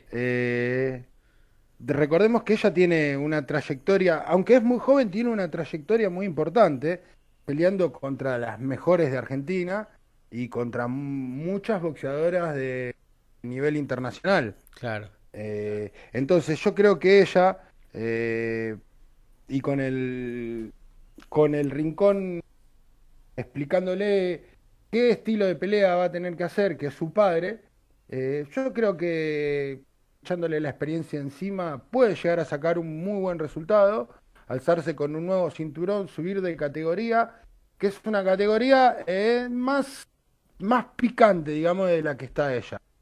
Y entrando en otra en otro listado de otra asociación, ¿no? Porque recordemos que ella es campeón OMB y estaría entrando en un listado de la FIB ahora. Claro. Así que bueno. Eh, y este, este fin de semana no, no estamos eh, como para gastar pólvora en chimango y la dejamos toda para el fin de semana que viene, que se viene una pelea, creo que de antes que empiece es de las mejores que, que puedes llegar a ver en este. ¿Vos te referís a? A la pelea de Lomachenko contra Teófimo López. Sí, sí, sí. De lo mejor que puede ofrecer hoy el. Sí, eh, esa, eh, una pelea que dicen que está firmada, todavía no está firmado los contratos, que es la de. Eh, ay, se me acaba de ir el nombre. Eh, Dani, Dani García contra Errol Spence. Sí. Eh, ellos supuestamente ya, ya firmaron, están entrenando, pero todavía el papel legal no está firmado, por lo que tengo entendido. Mm. Pero eh, ya está la fecha, el lugar.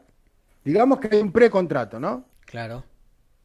Y la de Gervonta Davis también es otra pelea para anotarla que se viene, se viene en este mes de octubre. Claro. Sí, sí, sí, sí. Sí, tenemos unas buenas eh, eh, oportunidades para, para ver buen boxeo durante octubre y también noviembre, que nos ofrece muy, pero muy buenas carteleras eh, en esta nueva normalidad de lo que tiene que ver con el boxeo. Noviembre ya se mete pesos más pesados a noviembre y diciembre entran los pesos más pesados. Digamos como que estas son categorías livianas donde se pegan mucho más eh, y hasta son más espectaculares los knockouts. Claro. Bueno. Así que bueno. Pero, pero. Eh, bueno, Gaby, y con, respecto a lo de esta mañana, contento, nada más. Bueno, fenómeno. Eh, 1 a 0, bien, tipo Alfaro. Bueno, eh, seguimos haciendo el picadito en MG Radio. Ya se viene todo lo del automovilismo. Hay una bocha para compartir con todos ustedes. Tenemos mensajes de los docentes. A ver, lo vamos a estar dando eh, porque tenemos que cumplir con todos ellos. Eh, a ver, por acá tenemos a Claudio Fernández. Buen mediodía, Gaby, los amigos del Picadito. Un abrazo, Claudio. Eh, los delirios del Mariscal, viernes. 18 horas por AM830 Radio del Pueblo, muy buen espacio para disfrutar también del deporte, eh, con Daniel Bedira también como columnista en ese programa. Daniel de Coglan, hola Gabriel equipo, los estoy escuchando, ¿qué les parece? ¿Aguantará la altura la selección? Saludos para todos, nos pregunta Daniel de Coglan. Adrián Ferretero, la picadito, un saludo para todos. Yo me conformo con un empate de la selección sabiendo que la altura siempre los complicó. Eh, bueno, ahí está, hay mucho respeto en la Argentina también por este tema de los 3.600 metros, que no solo es de la selección, también es de los clubes cuando van a jugar eh, Copa Libertadores. Los últimos 30 eh, minutos de cada partido se hacen realmente un suplicio para el jugador argentino. No parece ser el caso de otros eh, equipos, ¿no? Porque van los brasileños y no te digo que juegan como normalmente, pero eh, hacen diferencia no solo a nivel futbolístico, sino también que físicamente no lo sienten tanto, pero la cabeza del jugador argentino parece ser que está en esos 3.600 metros que, bueno, se hacen difíciles. Pero tal como decía Dani Medina, cuando hablábamos de la selección, eh, esta selección de Bolivia es de lo peor. Si bien el otro día ha jugado con algunos suplentes, pero bueno, no creo que los titulares que puedan eh, que pueda poner el técnico el martes hagan una notable diferencia. Eh, estamos ante realmente el adversario más débil de estas eliminatorias y yo creo que con alguna inspiración de alguno de nuestros jugadores y que podamos sacar una diferencia algo así tranquila como puede ser de de, un par de goles, creo que lo vamos a poder tiempear bien, ojalá eso suceda. Rebeca de Martínez, los escucho atenta, díganme los horarios y canales de las peleas de hoy. Después, eh, Rebeca, ya te los vamos a estar eh, eh, diciendo en lo que tiene que ver con la agenda que hacemos al final del programa, pero te digo que el boxeo hoy lo tenés que ver por la tarde, a la noche no hay, eh, no hay peleas. Eh, así que por la tarde te tenés que sumar a partir de las 17 a Teis Sports. Y si no, también tenés eh, un poquito antes, a partir de las 16.30. 16.30, ESPN. En ESPN.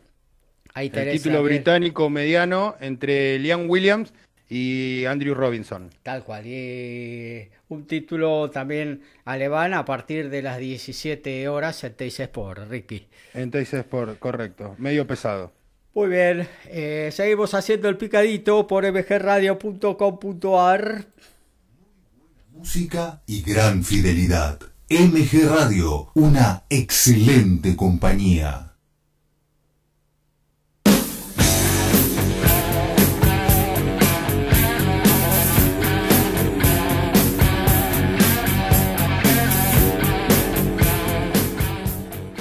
Bueno, nos metemos en el deporte motor, eh, saludamos nuevamente a Dani Medina, eh, nos decía, hay automovilismo en todas partes, así que bueno, vamos a disfrutar de este espacio con nuestro especialista, Dani.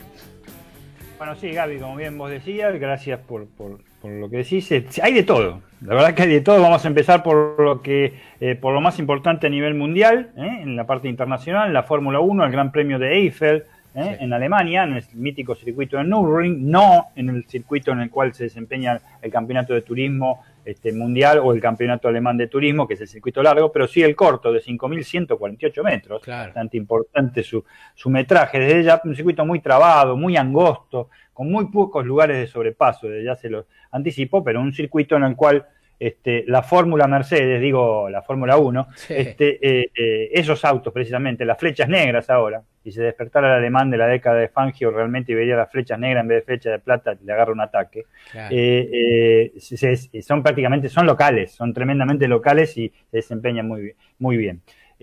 por supuesto, este, ningún tipo de novedad en los primeros dos lugares, sí, en que Valtteri Bottas, en la última pasada, en la última pasada, con récord absoluto del circuito, un minuto 25 segundos 26 centésimas, logró la pole position sacándole a su compañero Louis Hamilton por nada más que cero, por 293 milésimas, así que debe estar muy contento Hamilton con ese tema. Tercero, Mark Verstappen a, cero, a, 333 milésimas, muy cerca, eh, de hecho tuvo prácticamente primero hasta el final de, de la ronda clasificatoria. Cuarto, un sorprendente eh, Charles Leclerc con Ferrari eh, estuvo muy bien en las tres calificaciones, en la cual y 1, 2 y 3, si bien está a 1,2 segundos, está lejísimos, eh, está lejísimo, a 1,2 segundos se encaramó dentro del cuarto puesto y lo agarraron la segunda fila. Quinto, Alexander Albon, el compañero de equipo de Max Verstappen. Sexto, este, Daniel Ricciardo en otra buena actuación, estuvo cuarto hasta prácticamente las pasadas finales. Séptimo, Esteban Ocon. Renault Junta, que está progresando y mucho. Octavo, Lando Norris. Noveno, Checo Pérez, decepcionó, se creía que iba a estar un poco más adelante el piloto mexicano en sus últimas actuaciones. Y décimo, completando los 10 primeros lugares, el español Carlos Sainz con el McLaren. La novedad del día de hoy, fue el, bombazo realmente, fue la no presencia de, en el equipo eh, Racing Point de Lance Stroll, el hijo del dueño de eh, eh, Lawrence Stroll, que realmente todavía la FIA, la Federación Internacional del Automóvil, que, regentea la Fórmula 1, no ha explicado de esa ausencia repentina. Este, todos presumían que podía ser por este, contagio de COVID-19. No se ha expedido eh, todavía este, la FIA al respecto, en el sentido que no se ha este, hecho presente por este, problemas de salud, nada más. Se supone que debe ser lo de COVID, pero realmente todavía no está confirmado a quién pudieron haber llamado, al comodín de todas las carreras en la Fórmula 1 en el mundo, Nico Hulkenberg, que estaría descansando ayer tranquilamente en su casa en Alemania y realmente lo llamaron para que vaya. Nico lamentablemente es un gran corredor, es un gran piloto, le ha dado este, eh, eh, mucha preponderancia en todos los eh, equipos que estuvo dentro de la categoría, pero no pudo superar la quali 1, eh, prácticamente no le pudieron ni preparar la, butaca, este Gaby, y salió en la, última, en la última posición, no pudo atravesar la quali 1, vigésimo, eh, incluso por la radio, en la transmisión por, por, Fox Sport, se escucha cómo los mecánicos lo alientan y su, su ingeniero también, porque realmente no tuvo, es el primer caso, prácticamente llegó este, este, le habrán hecho las pruebas de, de, COVID este, y se puso a correr. No, no, no, no pudo acostumbrarse a nada con una muy buena máquina. Vamos a ver si en el día de mañana puede progresar, aunque larga vigésimo, y sería eh, una, gran, una gran cosa que saldría entre los 10 primeros. Dani, eh, eh, yo me acuerdo, hablando de Verstappen, que hoy Max Verstappen es uno de los fundamentales, de los principales pilotos de la categoría, ¿no? Y recuerdo que sobre esto de Hulkenberg, que vos decís algo así como el comodín, eh, el padre de Max Verstappen, Jos Verstappen, era algo similar allá en la década de 80, ¿no? Del 80, sí, sí, lo llamaban para varios equipos. Sí, este, sí, sí. sí. Eh, tiene, el padre de Joe Verstappen, el padre de Verstappen, el padre de, Max Verstappen, es más conocido, creo que creo que sacó un tercer puesto, me parece, no estoy seguro, ¿eh? un podio nada más, no estoy tan seguro, no recuerdo bien, voy a tener que investigarlo, pero sí es más recordado por el famoso incendio que tuvo en su Benetton, en su Benetton, en una carrera, un incendio increíble cuando se cargaba combustible, y que no se prendió fuego como una bola de fuego el auto, me acuerdo, en los pits, y este, no le pasó nada a nadie, pero a nadie, me acuerdo, ni, ni, siquiera una quemadura. Verstappen salió eyectado como si fuera un, avión de casa y, este, y todos los mecánicos y, el que suministraba el combustible no, sufrió absolutamente nada. Pero sí, eh, para varios equipos, el equipo Simtech, eh,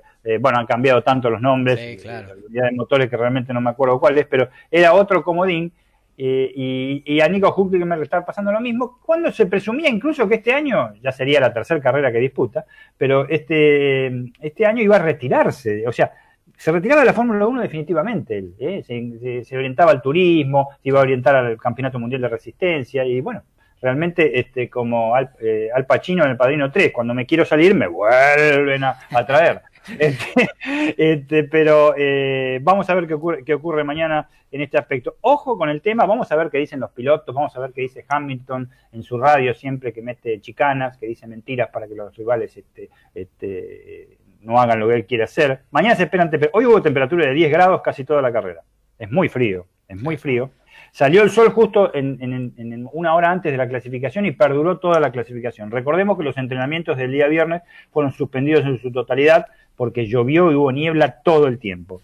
Eh, se presume para mañana, en este momento está lloviendo en Nürburgring, y se presume para mañana que va a haber este, lluvia, aparentemente. Eh, dentro de todo, Ojalá, porque ojalá se pueda ver algo más interesante, porque eh, así la carrera puede ser algo interesante. Mañana tenemos la carrera, el próximo Gran Premio será el Gran Premio de Portugal dentro de dos semanas, el 25 de octubre, en el circuito de Portimao, en la ciudad de, en el, ciudad de Algarve, donde se practica uno el mejor surf del mundo. Déjame pasar antes de seguir con todo lo que tenés de automovilismo, déjame pasar por el rugby, porque me avisa Alfredo que tiene algo de último momento, así que lo tenemos que escuchar. Vamos. Así es, Gabriel, así como nosotros discutimos Messi esto, Messi lo otro, en Nueva Zelanda se discutía quién debía ir de apertura y quién de fullback. El técnico Foster se había decidido por Mounga de apertura y Bowden Barrett de fullback. Se acaba de confirmar, se lesionó el tendón de Aquiles Bowden Barrett, es baja para el partido de hoy y va a ser reemplazado por el jugador de los Chiefs, Damian McKenzie. Una lástima. Ahí está. Eh, para el clásico de esta noche, New Zealand versus Australia 0.30. Ya lo va a estar dando en la agenda con pelos y señales el amigo Alfredo por eh, la Bladed Low Cup, esa copa tradicional que juegan durante todos los años eh, los dos equipos eh, principales de Oceanía. y del mundo, obviamente. Bueno, seguimos con el automovilismo. Dani, ¿por dónde continuamos? Cómo no, desde ya acotar que, bueno, los neozelandeses este, pondrán a mano casi los 600 jugadores que tienen por puesto para, para poner. Claro, sí, no, no, no, tuvieron ningún problema para nombrar el, el suplente. Olvídate, tienen como usted y no es como Hulkenberg, este, es, el único. Bueno, en la parte internacional este, tenemos dos novedades más, dos carreras más. La Fórmula Renault Eurocup, donde corre el, muchacho de Pilar Franco Colapinto, que luego de largar tercero, hoy a las 4.35 de la mañana, este, en, en Montmeló, en España, finalizó en sexto lugar. Fue segundo hasta faltando dos vueltas, fue tercero hasta faltando una vuelta. En la tercera vuelta, en, faltando una vuelta, sufrió un pequeño despiste y finalizó en sexto lugar y no pudo hacer podio como en la segunda carrera eh, en, Holanda hace dos semanas. Mañana a las 8.40, este, eh, después de clasificar a las 4 menos cuarto de la mañana, corre este, la segunda carrera, el muchacho que va cuarto en el campeonato, este, eh, Gaby, no va mal, es, una buena esperanza, está haciendo un buen, yo creía que le había agarrado una especie de meseta, está, está ahí, está ahí, este, están realmente el muchacho Martins de Francia y Caio Colette de Brasil y David Viñales de España son los tres que realmente a ganar el campeonato. Me inclino por el francés ¿eh? y, el brasileño Colet ahí nomás. Pero está ahí, está ahí y ojalá, ojalá que algo le venga del cielo, yo sé, un sponsoreo o algo, algún espaldarazo que pueda hacer una especie de, de, Mick Schumacher y pueda eh, subirse a un Fórmula 1 y practicar. Ojalá, eh, pero para mí es el mejor, ¿eh? De todos hasta ahora los que están afuera. Claro, el equipo en el que está él, que es el MP Motorsport, eh, lo, estuvo subiendo a uno. También participa en la Fórmula 3, telonera de la Fórmula 1. Así es. Sí, sí, sí, sí. todos corrieron, ¿eh? Corrieron todos y este, hizo buenos tiempos también. También el Montmeló en la Fórmula 3, que la telonera de la Fórmula 1, Fórmula 3, Fórmula 2, viste que hay un montón de carreras también, aparte de la Fórmula 1, que no se le da tanta importancia, porque los espectáculos, ojo, no son tan buenos, ¿eh? Tampoco, desde ya. Eh, bueno, en la parte internacional tenemos la nueva, acaba de terminar en el Eslovaquia Ring, este, la clasificación para mañana este, en eh, el Campeonato Mundial de Turismo, regenteado por la por la FIA, el WCTR, y bueno, eh, eh, eh Bebu Giro largará en pole posición mañana a las 4 de la mañana en la carrera número 1 del Eslovaquia Ring y Esteban Guerrieri largará en el cuarto lugar. Salió décimo, Girolami en, la clasificación, se invierte, invierte en la, el cajón de partida, no vamos a hacer la parrilla por el horario, como dijiste la semana pasada, y, este, y, sale primero y Guerreri, que salió sexto, sale en cuarto lugar. En la segunda carrera, que, que, va a ser también el día de mañana, eso de las 8 de la mañana hora argentina, este, sale sexto Guerrieri, Esteban Guerrieri, el piloto de Mataderos, y décimo Girolami. Girolami saliendo primero tiene grandes posibilidades de ganar y acercarse al puntero, este, el francés, este, en el campeonato porque está segundo y una muy, muy, pero muy buena tarea. Realmente están haciendo los dos una buena tarea y el uruguayo Urrutia también, eh, que es un octavo puesto, eh, con un auto poderosísimo, el Inc este, eh, tiene, tiene mucho, mucho predicamento en este momento, le falta este, un poquito más de, polenta, pero está, está, haciendo también una muy buena tarea. La clasificación acaba de terminar este, con condiciones similares a la de Nürburgring, este, está lloviendo ahora y se prevé que la carrera de mañana sea con lluvia. Vamos a la parte nacional. la parte de, sí, una cosita, Dani, lo que habías dicho de el amigo Franco Colapinto, también eh, se disputó con lluvia y eso provocó de alguna manera este pequeño despiste que estuvo sobre el final de la eh, competencia y que lo privó del podio, ¿no? Exacto, y vos sabés que eh, obviamente porque nadie está exento en, condiciones húmedas o con lluvia, obviamente, este, de inestabilidad absoluta, eh, de, tener un despiste, de tener un derrape, de tener un trompo. Franco Colapito es un muy buen corredor bajo la lluvia. ¿eh? ¿Eh? Lo, ha, manifestado ya en dos carreras este, en el año, es un muy, que había largado de muy atrás y recuperó posiciones que da calambre. Por eso insisto, le tengo muchas esperanzas a este chico que despacito está siendo muy considerado. Está en un equipo, está en un equipo, como bien vos decís, la Eurocup, en la Eurocup de la Fórmula Renault, el equipo Motorsport eh, lo tiene muy, muy, pero muy bien posicionado. Sabes que Adrián el Ferretero siempre los escucha todos los sábados por la mañana y él es fanático de las motos, del MotoGP. Entonces le tengo que contar que este año el Gran Premio de Francia se hace en Le Mans y justamente se está eh, se realizó la clasificación. Fabio Quartararo, el piloto local, eh, con Yamaha, consiguió la pole position en los últimos minutos, se la virló a Jack Miller, eh, que junto a Danilo Petrucci, los dos con Ducati, completaron el podio para mañana la carrera Le Mans de MotoGP, que va a venir alrededor de las 9 de la mañana. Eh, hora argentina y seguramente Adrián va a estar prendidísimo para verla. bueno, automovilismo nacional, Top Race, eh, en el autódromo eh, de los hermanos Galvez, eh, Dani. Así es, vuelve el Top Race en su segunda fecha, en su segunda fecha hay una sola fecha disputada. Este, vuelve a la categoría con un invitado de lujo nuevamente, porque viene el equipo Toyota Gazoo Racing, este, que es Rubens Barrichello, que ayer en los entrenamientos hizo el mejor tiempo, este, y que estará a bordo de un Toyota Camry, que según declaraciones de él, eh, es muy parecido, en realidad la categoría es muy parecida al stock car brasileño, este, con motores V6, este, con, con, motores que se, eh, autos que se mueven mucho, y le gustó mucho y hizo el mejor tiempo. Hoy tendrá eh, razones para corroborarlo, tiene a las, se acaba de hacer un entrenamiento a las 10 y 20, en este momento están en entrenamiento, segundo entrenamiento, y las 14 y 15 será la clasificación. Eh, eh, a las 16.10, o sea, a las 4 y 10 de la tarde, va a ser la carrera 1 con 35 minutos más una vuelta en el día de hoy y mañana domingo la clasificación a las 9, de 9.45 a 10 y 15 y carrera 2 a las 11.50. Es una categoría, corre también Matías Rossi, por supuesto, corre Matías Rossi, es su compañero de equipo. Es una categoría, este, realmente es la segunda y tercera fecha que se va a correr con apenas 14 autos.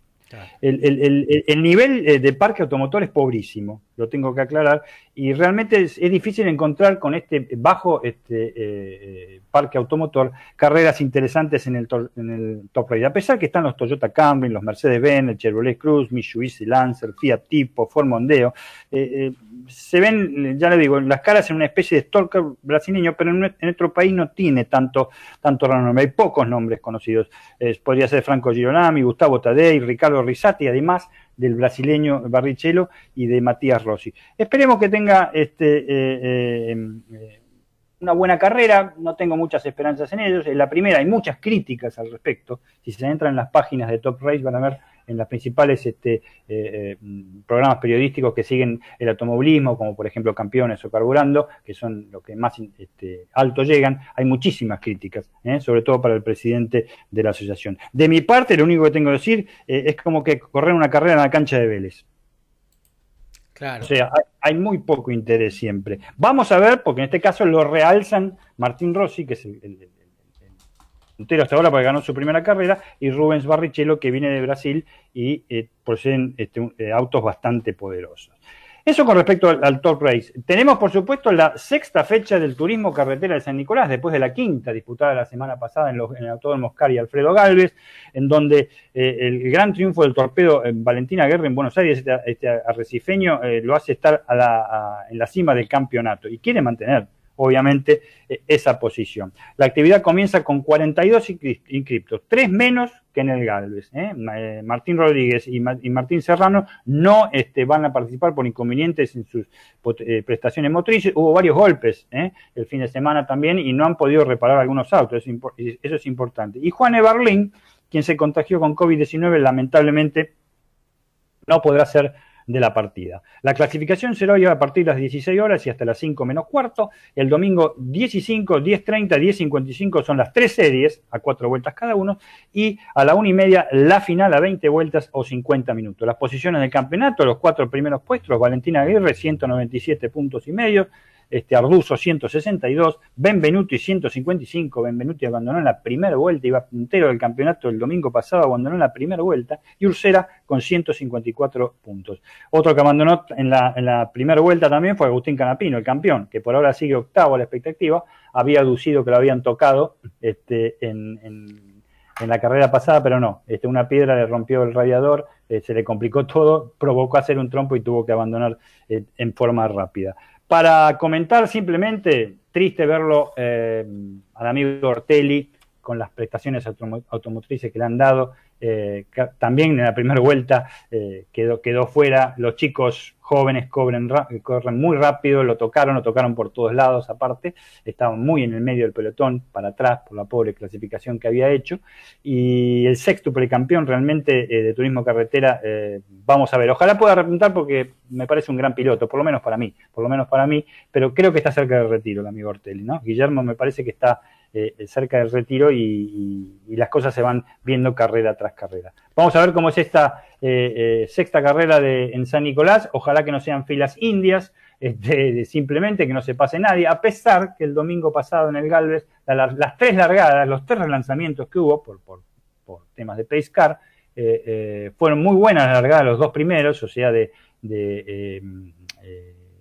Valentina Aguirre y de Truco. Nunca Truco lo pudo superar, a pesar de que tenía un auto espectacular, no lo pudo superar, se aplaudieron hasta las chapas.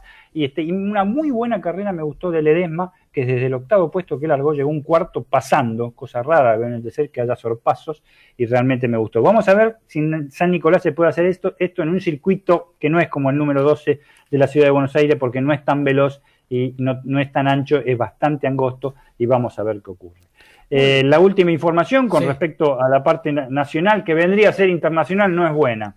Es la confirmación, lamentablemente, que el rally de Córdoba, el rally mundial, mejor dicho, eh, la fecha del rally mundial de la ciudad de Córdoba, este, eh, del año que viene, el 2021, ha sido suspendida, no ha sido considerada por la gente que regentea el Mundial de Rally por el tema, las complicaciones que se han generado en el mundo, esas fueron las explicaciones que, se dio desde ya por el tema de COVID-19 y lamentablemente después de 39 años, 2020 y 2021, no vamos a tener de Rally Mundial en la provincia de Córdoba, esta tan apasionante eh, eh, especialidad que sobre todo gusta mucho a los cordobeses, guerreros del alma y, sobre todo de, sus montañas. Lamentablemente este año ya la perdimos y el año que viene también vamos a ver y ojalá que en el 2022 pueda volver esta fecha de uno del campeonato de rally más importante del mundo y que se han visto grandes carreras y grandes corredores que han concurrido a Argentina. Muy bien, y antes de meternos en lo que tiene que ver con la agenda, ya para ir eh, cerrando de a poquito esta nueva edición del Picadito, vamos a actualizar algunos resultados futbolísticos. Creo que por ahí Ricky tiene el final de un partido de la Primera Nacional. Sí, Gaby, estaba viendo Quilmes, eh, acaba de terminar el primer tiempo, Quilmes 1, Temperley 1. La verdad que no tengo los goles porque los estaba viendo, pero eh, muestra una superioridad Quilmes. El gol de Temperley vino por un error de un defensor de Quilmes. Muy bien, primer tiempo, Quilmes 1, Temperley 1. Esta mañana eh, Chicago con gol de Enzo Letieri le ganó 1 a 0 a Brown de Adrogué Mataderos. Eh, también se están jugando em, partidos de la primera división eh, con equipos de la primera división. Creo que por ahí Diego tiene alguna info al respecto. Sí, señor.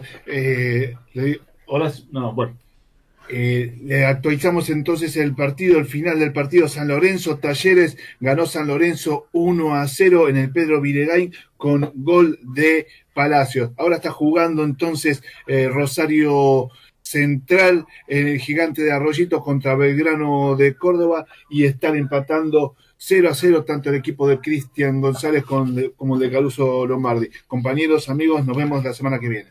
Por ahí, gracias, gracias Horacio. Eh, lo de Horacio. Eh, por ahí creo que Alfredo también tenía un par de resultados de Europa, dos partidos que creo que la gente eh, está prendidísima al televisor y el que no al picadito para escuchar los resultados finales.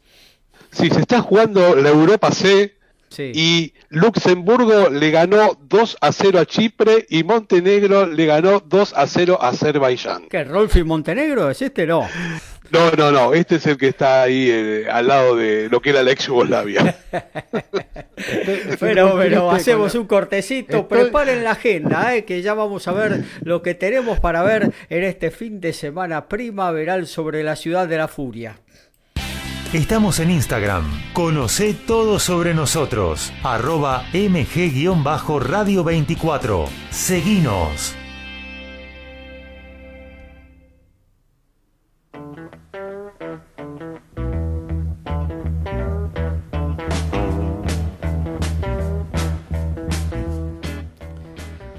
Bueno, ahora sí nos metemos en lo que tenemos para ver este sábado y domingo, en todo lo que tiene que ver con deportes.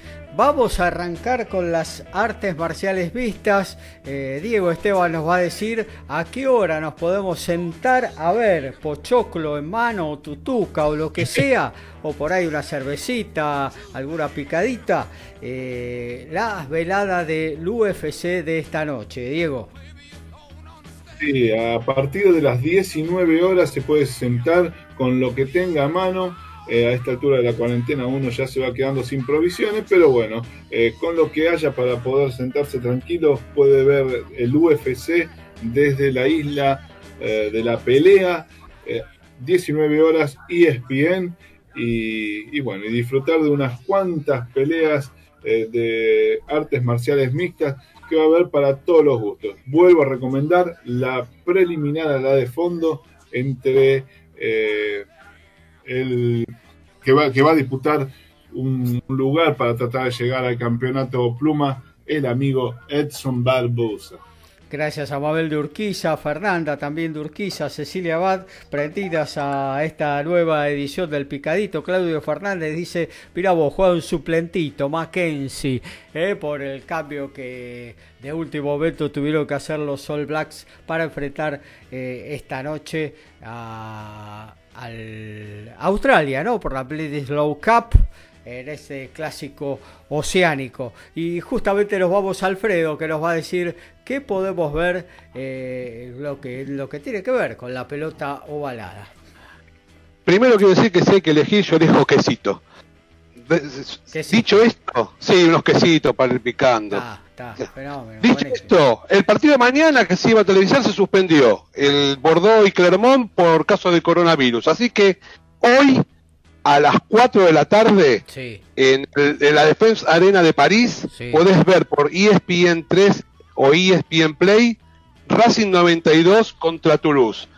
Y si no, el gran partido que queremos ver este, hoy a la medianoche 0.30 del Western Sky Stadium de Wellington con 34.500 personas. Van a jugar Nueva Zelanda y Australia. El primer partido de la Play Cup y lo puedes ver por ESPN 3 o ESPN Play. Muy bien, nos vamos a lo que tiene que ver con el eh, automovilismo, amigo Ricky, amigo Dani, perdón. Ah, estaba con la bondiola, pero no. Ah, no, soy Dani, soy Dani. Eh, automovilismo. El sábado, hoy, sábado 10 de octubre, Top Race, Autódromo Galvez a las 16 y 10, carrera 1, Televisa TIC Sport eh, TC en, San Nicolás, 15 eh, horas, TV pública, clasificación para la carrera del día de mañana. Domingo, domingo mañana lo tenemos bastante pobladito. Fórmula 1, Gran Premio de Eiffel en Nürburgring a las 9 y 10 de la mañana por Fox Premium. Ojo al piato con esto, fíjense también en la señal de ESPN, son lo mismo y puede engañar. Cualquiera de las dos señales lo puede dar. Turismo Carretera San Nicolás a partir de las 10 de la mañana, TV pública, series y carrera. Top Race Carrera 2 en el Autónomo Galvez, también a las 10 de la mañana por TIC Sport. Y tenemos también el Campeonato Mundial de Turismo eh, desde Eslovaquia, en Eslovaquia Ring, a las 4 de la mañana. Fox Sport 3, les pido por favor, me mito en harina de otro costal, no dejen de ver mañana este Liechtenstein Gibraltar en fútbol, me cambia la vida. Ni hablar, ni hablar. Bueno, hablando de fútbol, el verdadero Horacio Bocchio nos dejó la próxima fecha de las eliminatorias sudamericanas. La segunda fecha de eliminatorias se juega el próximo martes desde las 17 horas. La TV pública y TIC televisan desde las 17 horas Bolivia, Argentina, 18 horas para Ecuador, Uruguay, a las 19 Venezuela, Paraguay, 21 horas para Perú, Brasil, 21 a 30 Chile, Colombia. Muy bien, nos vamos a... Era un impostor, era un impostor ese. bueno, eh, sí, realmente, ¿no? ¿Cuál sería el impostor? Bueno, dejémoslo, dejémoslo ahí mejor. Eh, bueno, nos metemos en lo del boxeo. Está atenta Rebeca de Martínez para que le digamos a qué hora y en qué canales puede ver boxeo hoy por la tarde. Eh, nos le informa Ricardo Beiza.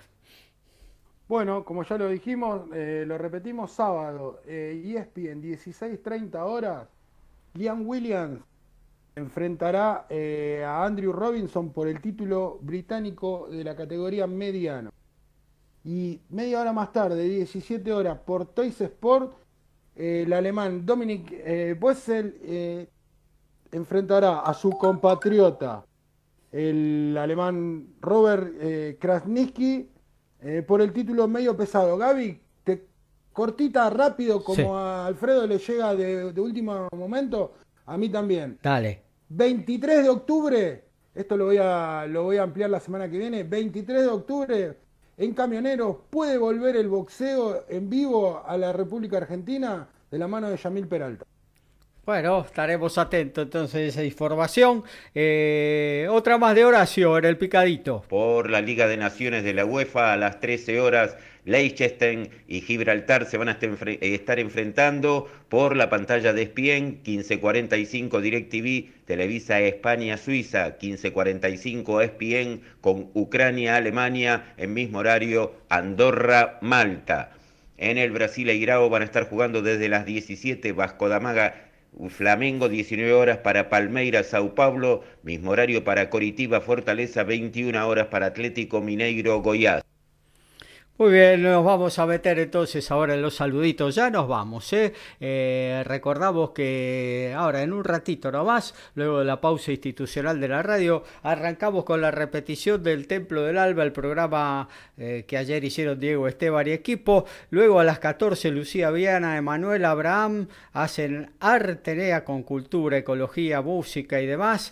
Eh, luego a partir de las 19 un mundo de extensión, buena onda. Aparece con descontracturado Jorge Maldonado, Stephanie Albornoz y un equipazo para hacerte pasar dos horas de muy buena onda realmente. Y a partir de las 21 eh, repetimos la muy buena edición de ayer por la noche, por la tarde noche de EBG Radio de solo para románticos, con la conducción de Ezequiel, con Dalinda Guzmán, Miguel Ángel Ciani, esta noche a las 21 al término de Descontracturados. Gracias Alfredo por estar como cada sábado. Alfredo, ¿estás por ahí? Ah, sí, Gabriel, acá estoy, gracias. Eh, la verdad que excelente programa. Y mañana es el Día Internacional de las Niñas, así que un saludo para mis niñas. Muy bien, lo hacemos extensivo a todas las demás y la retribuyo para tus chicas también. Eh, Diego Esteban, gracias. Muy buenos días, que la pasen, que tengan un lindo fin de semana y bueno, a disfrutar que está hermoso la jornada para poder tomarnos un, rato al aire libre. perdón, perdón. Sí, la última noticia es está uno a Belgrano, que tengan todos muy buenos fin de semana.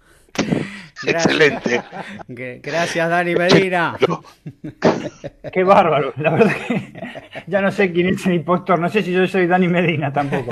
Eh, un saludo a todos, chicos. Muy buen fin de semana. Muy lindo programa. Mucha, mucha información, mucha, mucha dinámica y sobre todo muy divertido que nos hace falta. No solo a mí, sino a todos, me parece. Un abrazo para todos y hasta la semana que viene. Ya te vamos a sacar a vos también, Dani. Eh, bueno, Ricky, hasta el próximo sábado. Muchas gracias por estar. Igualmente, Gaby, un placer estar con todos ustedes, con la audiencia, compañeros. A seguir cuidándonos, que todavía falta mucho, pero no desesperemos. Muy bien, eh, nos reencontramos en lo que tiene que ver con el picadito. Entonces, el próximo sábado a partir de las 11 horas, aquí, sino donde, eh, en ebgradio.com.ar. Chao, buen fin de semana. Chao.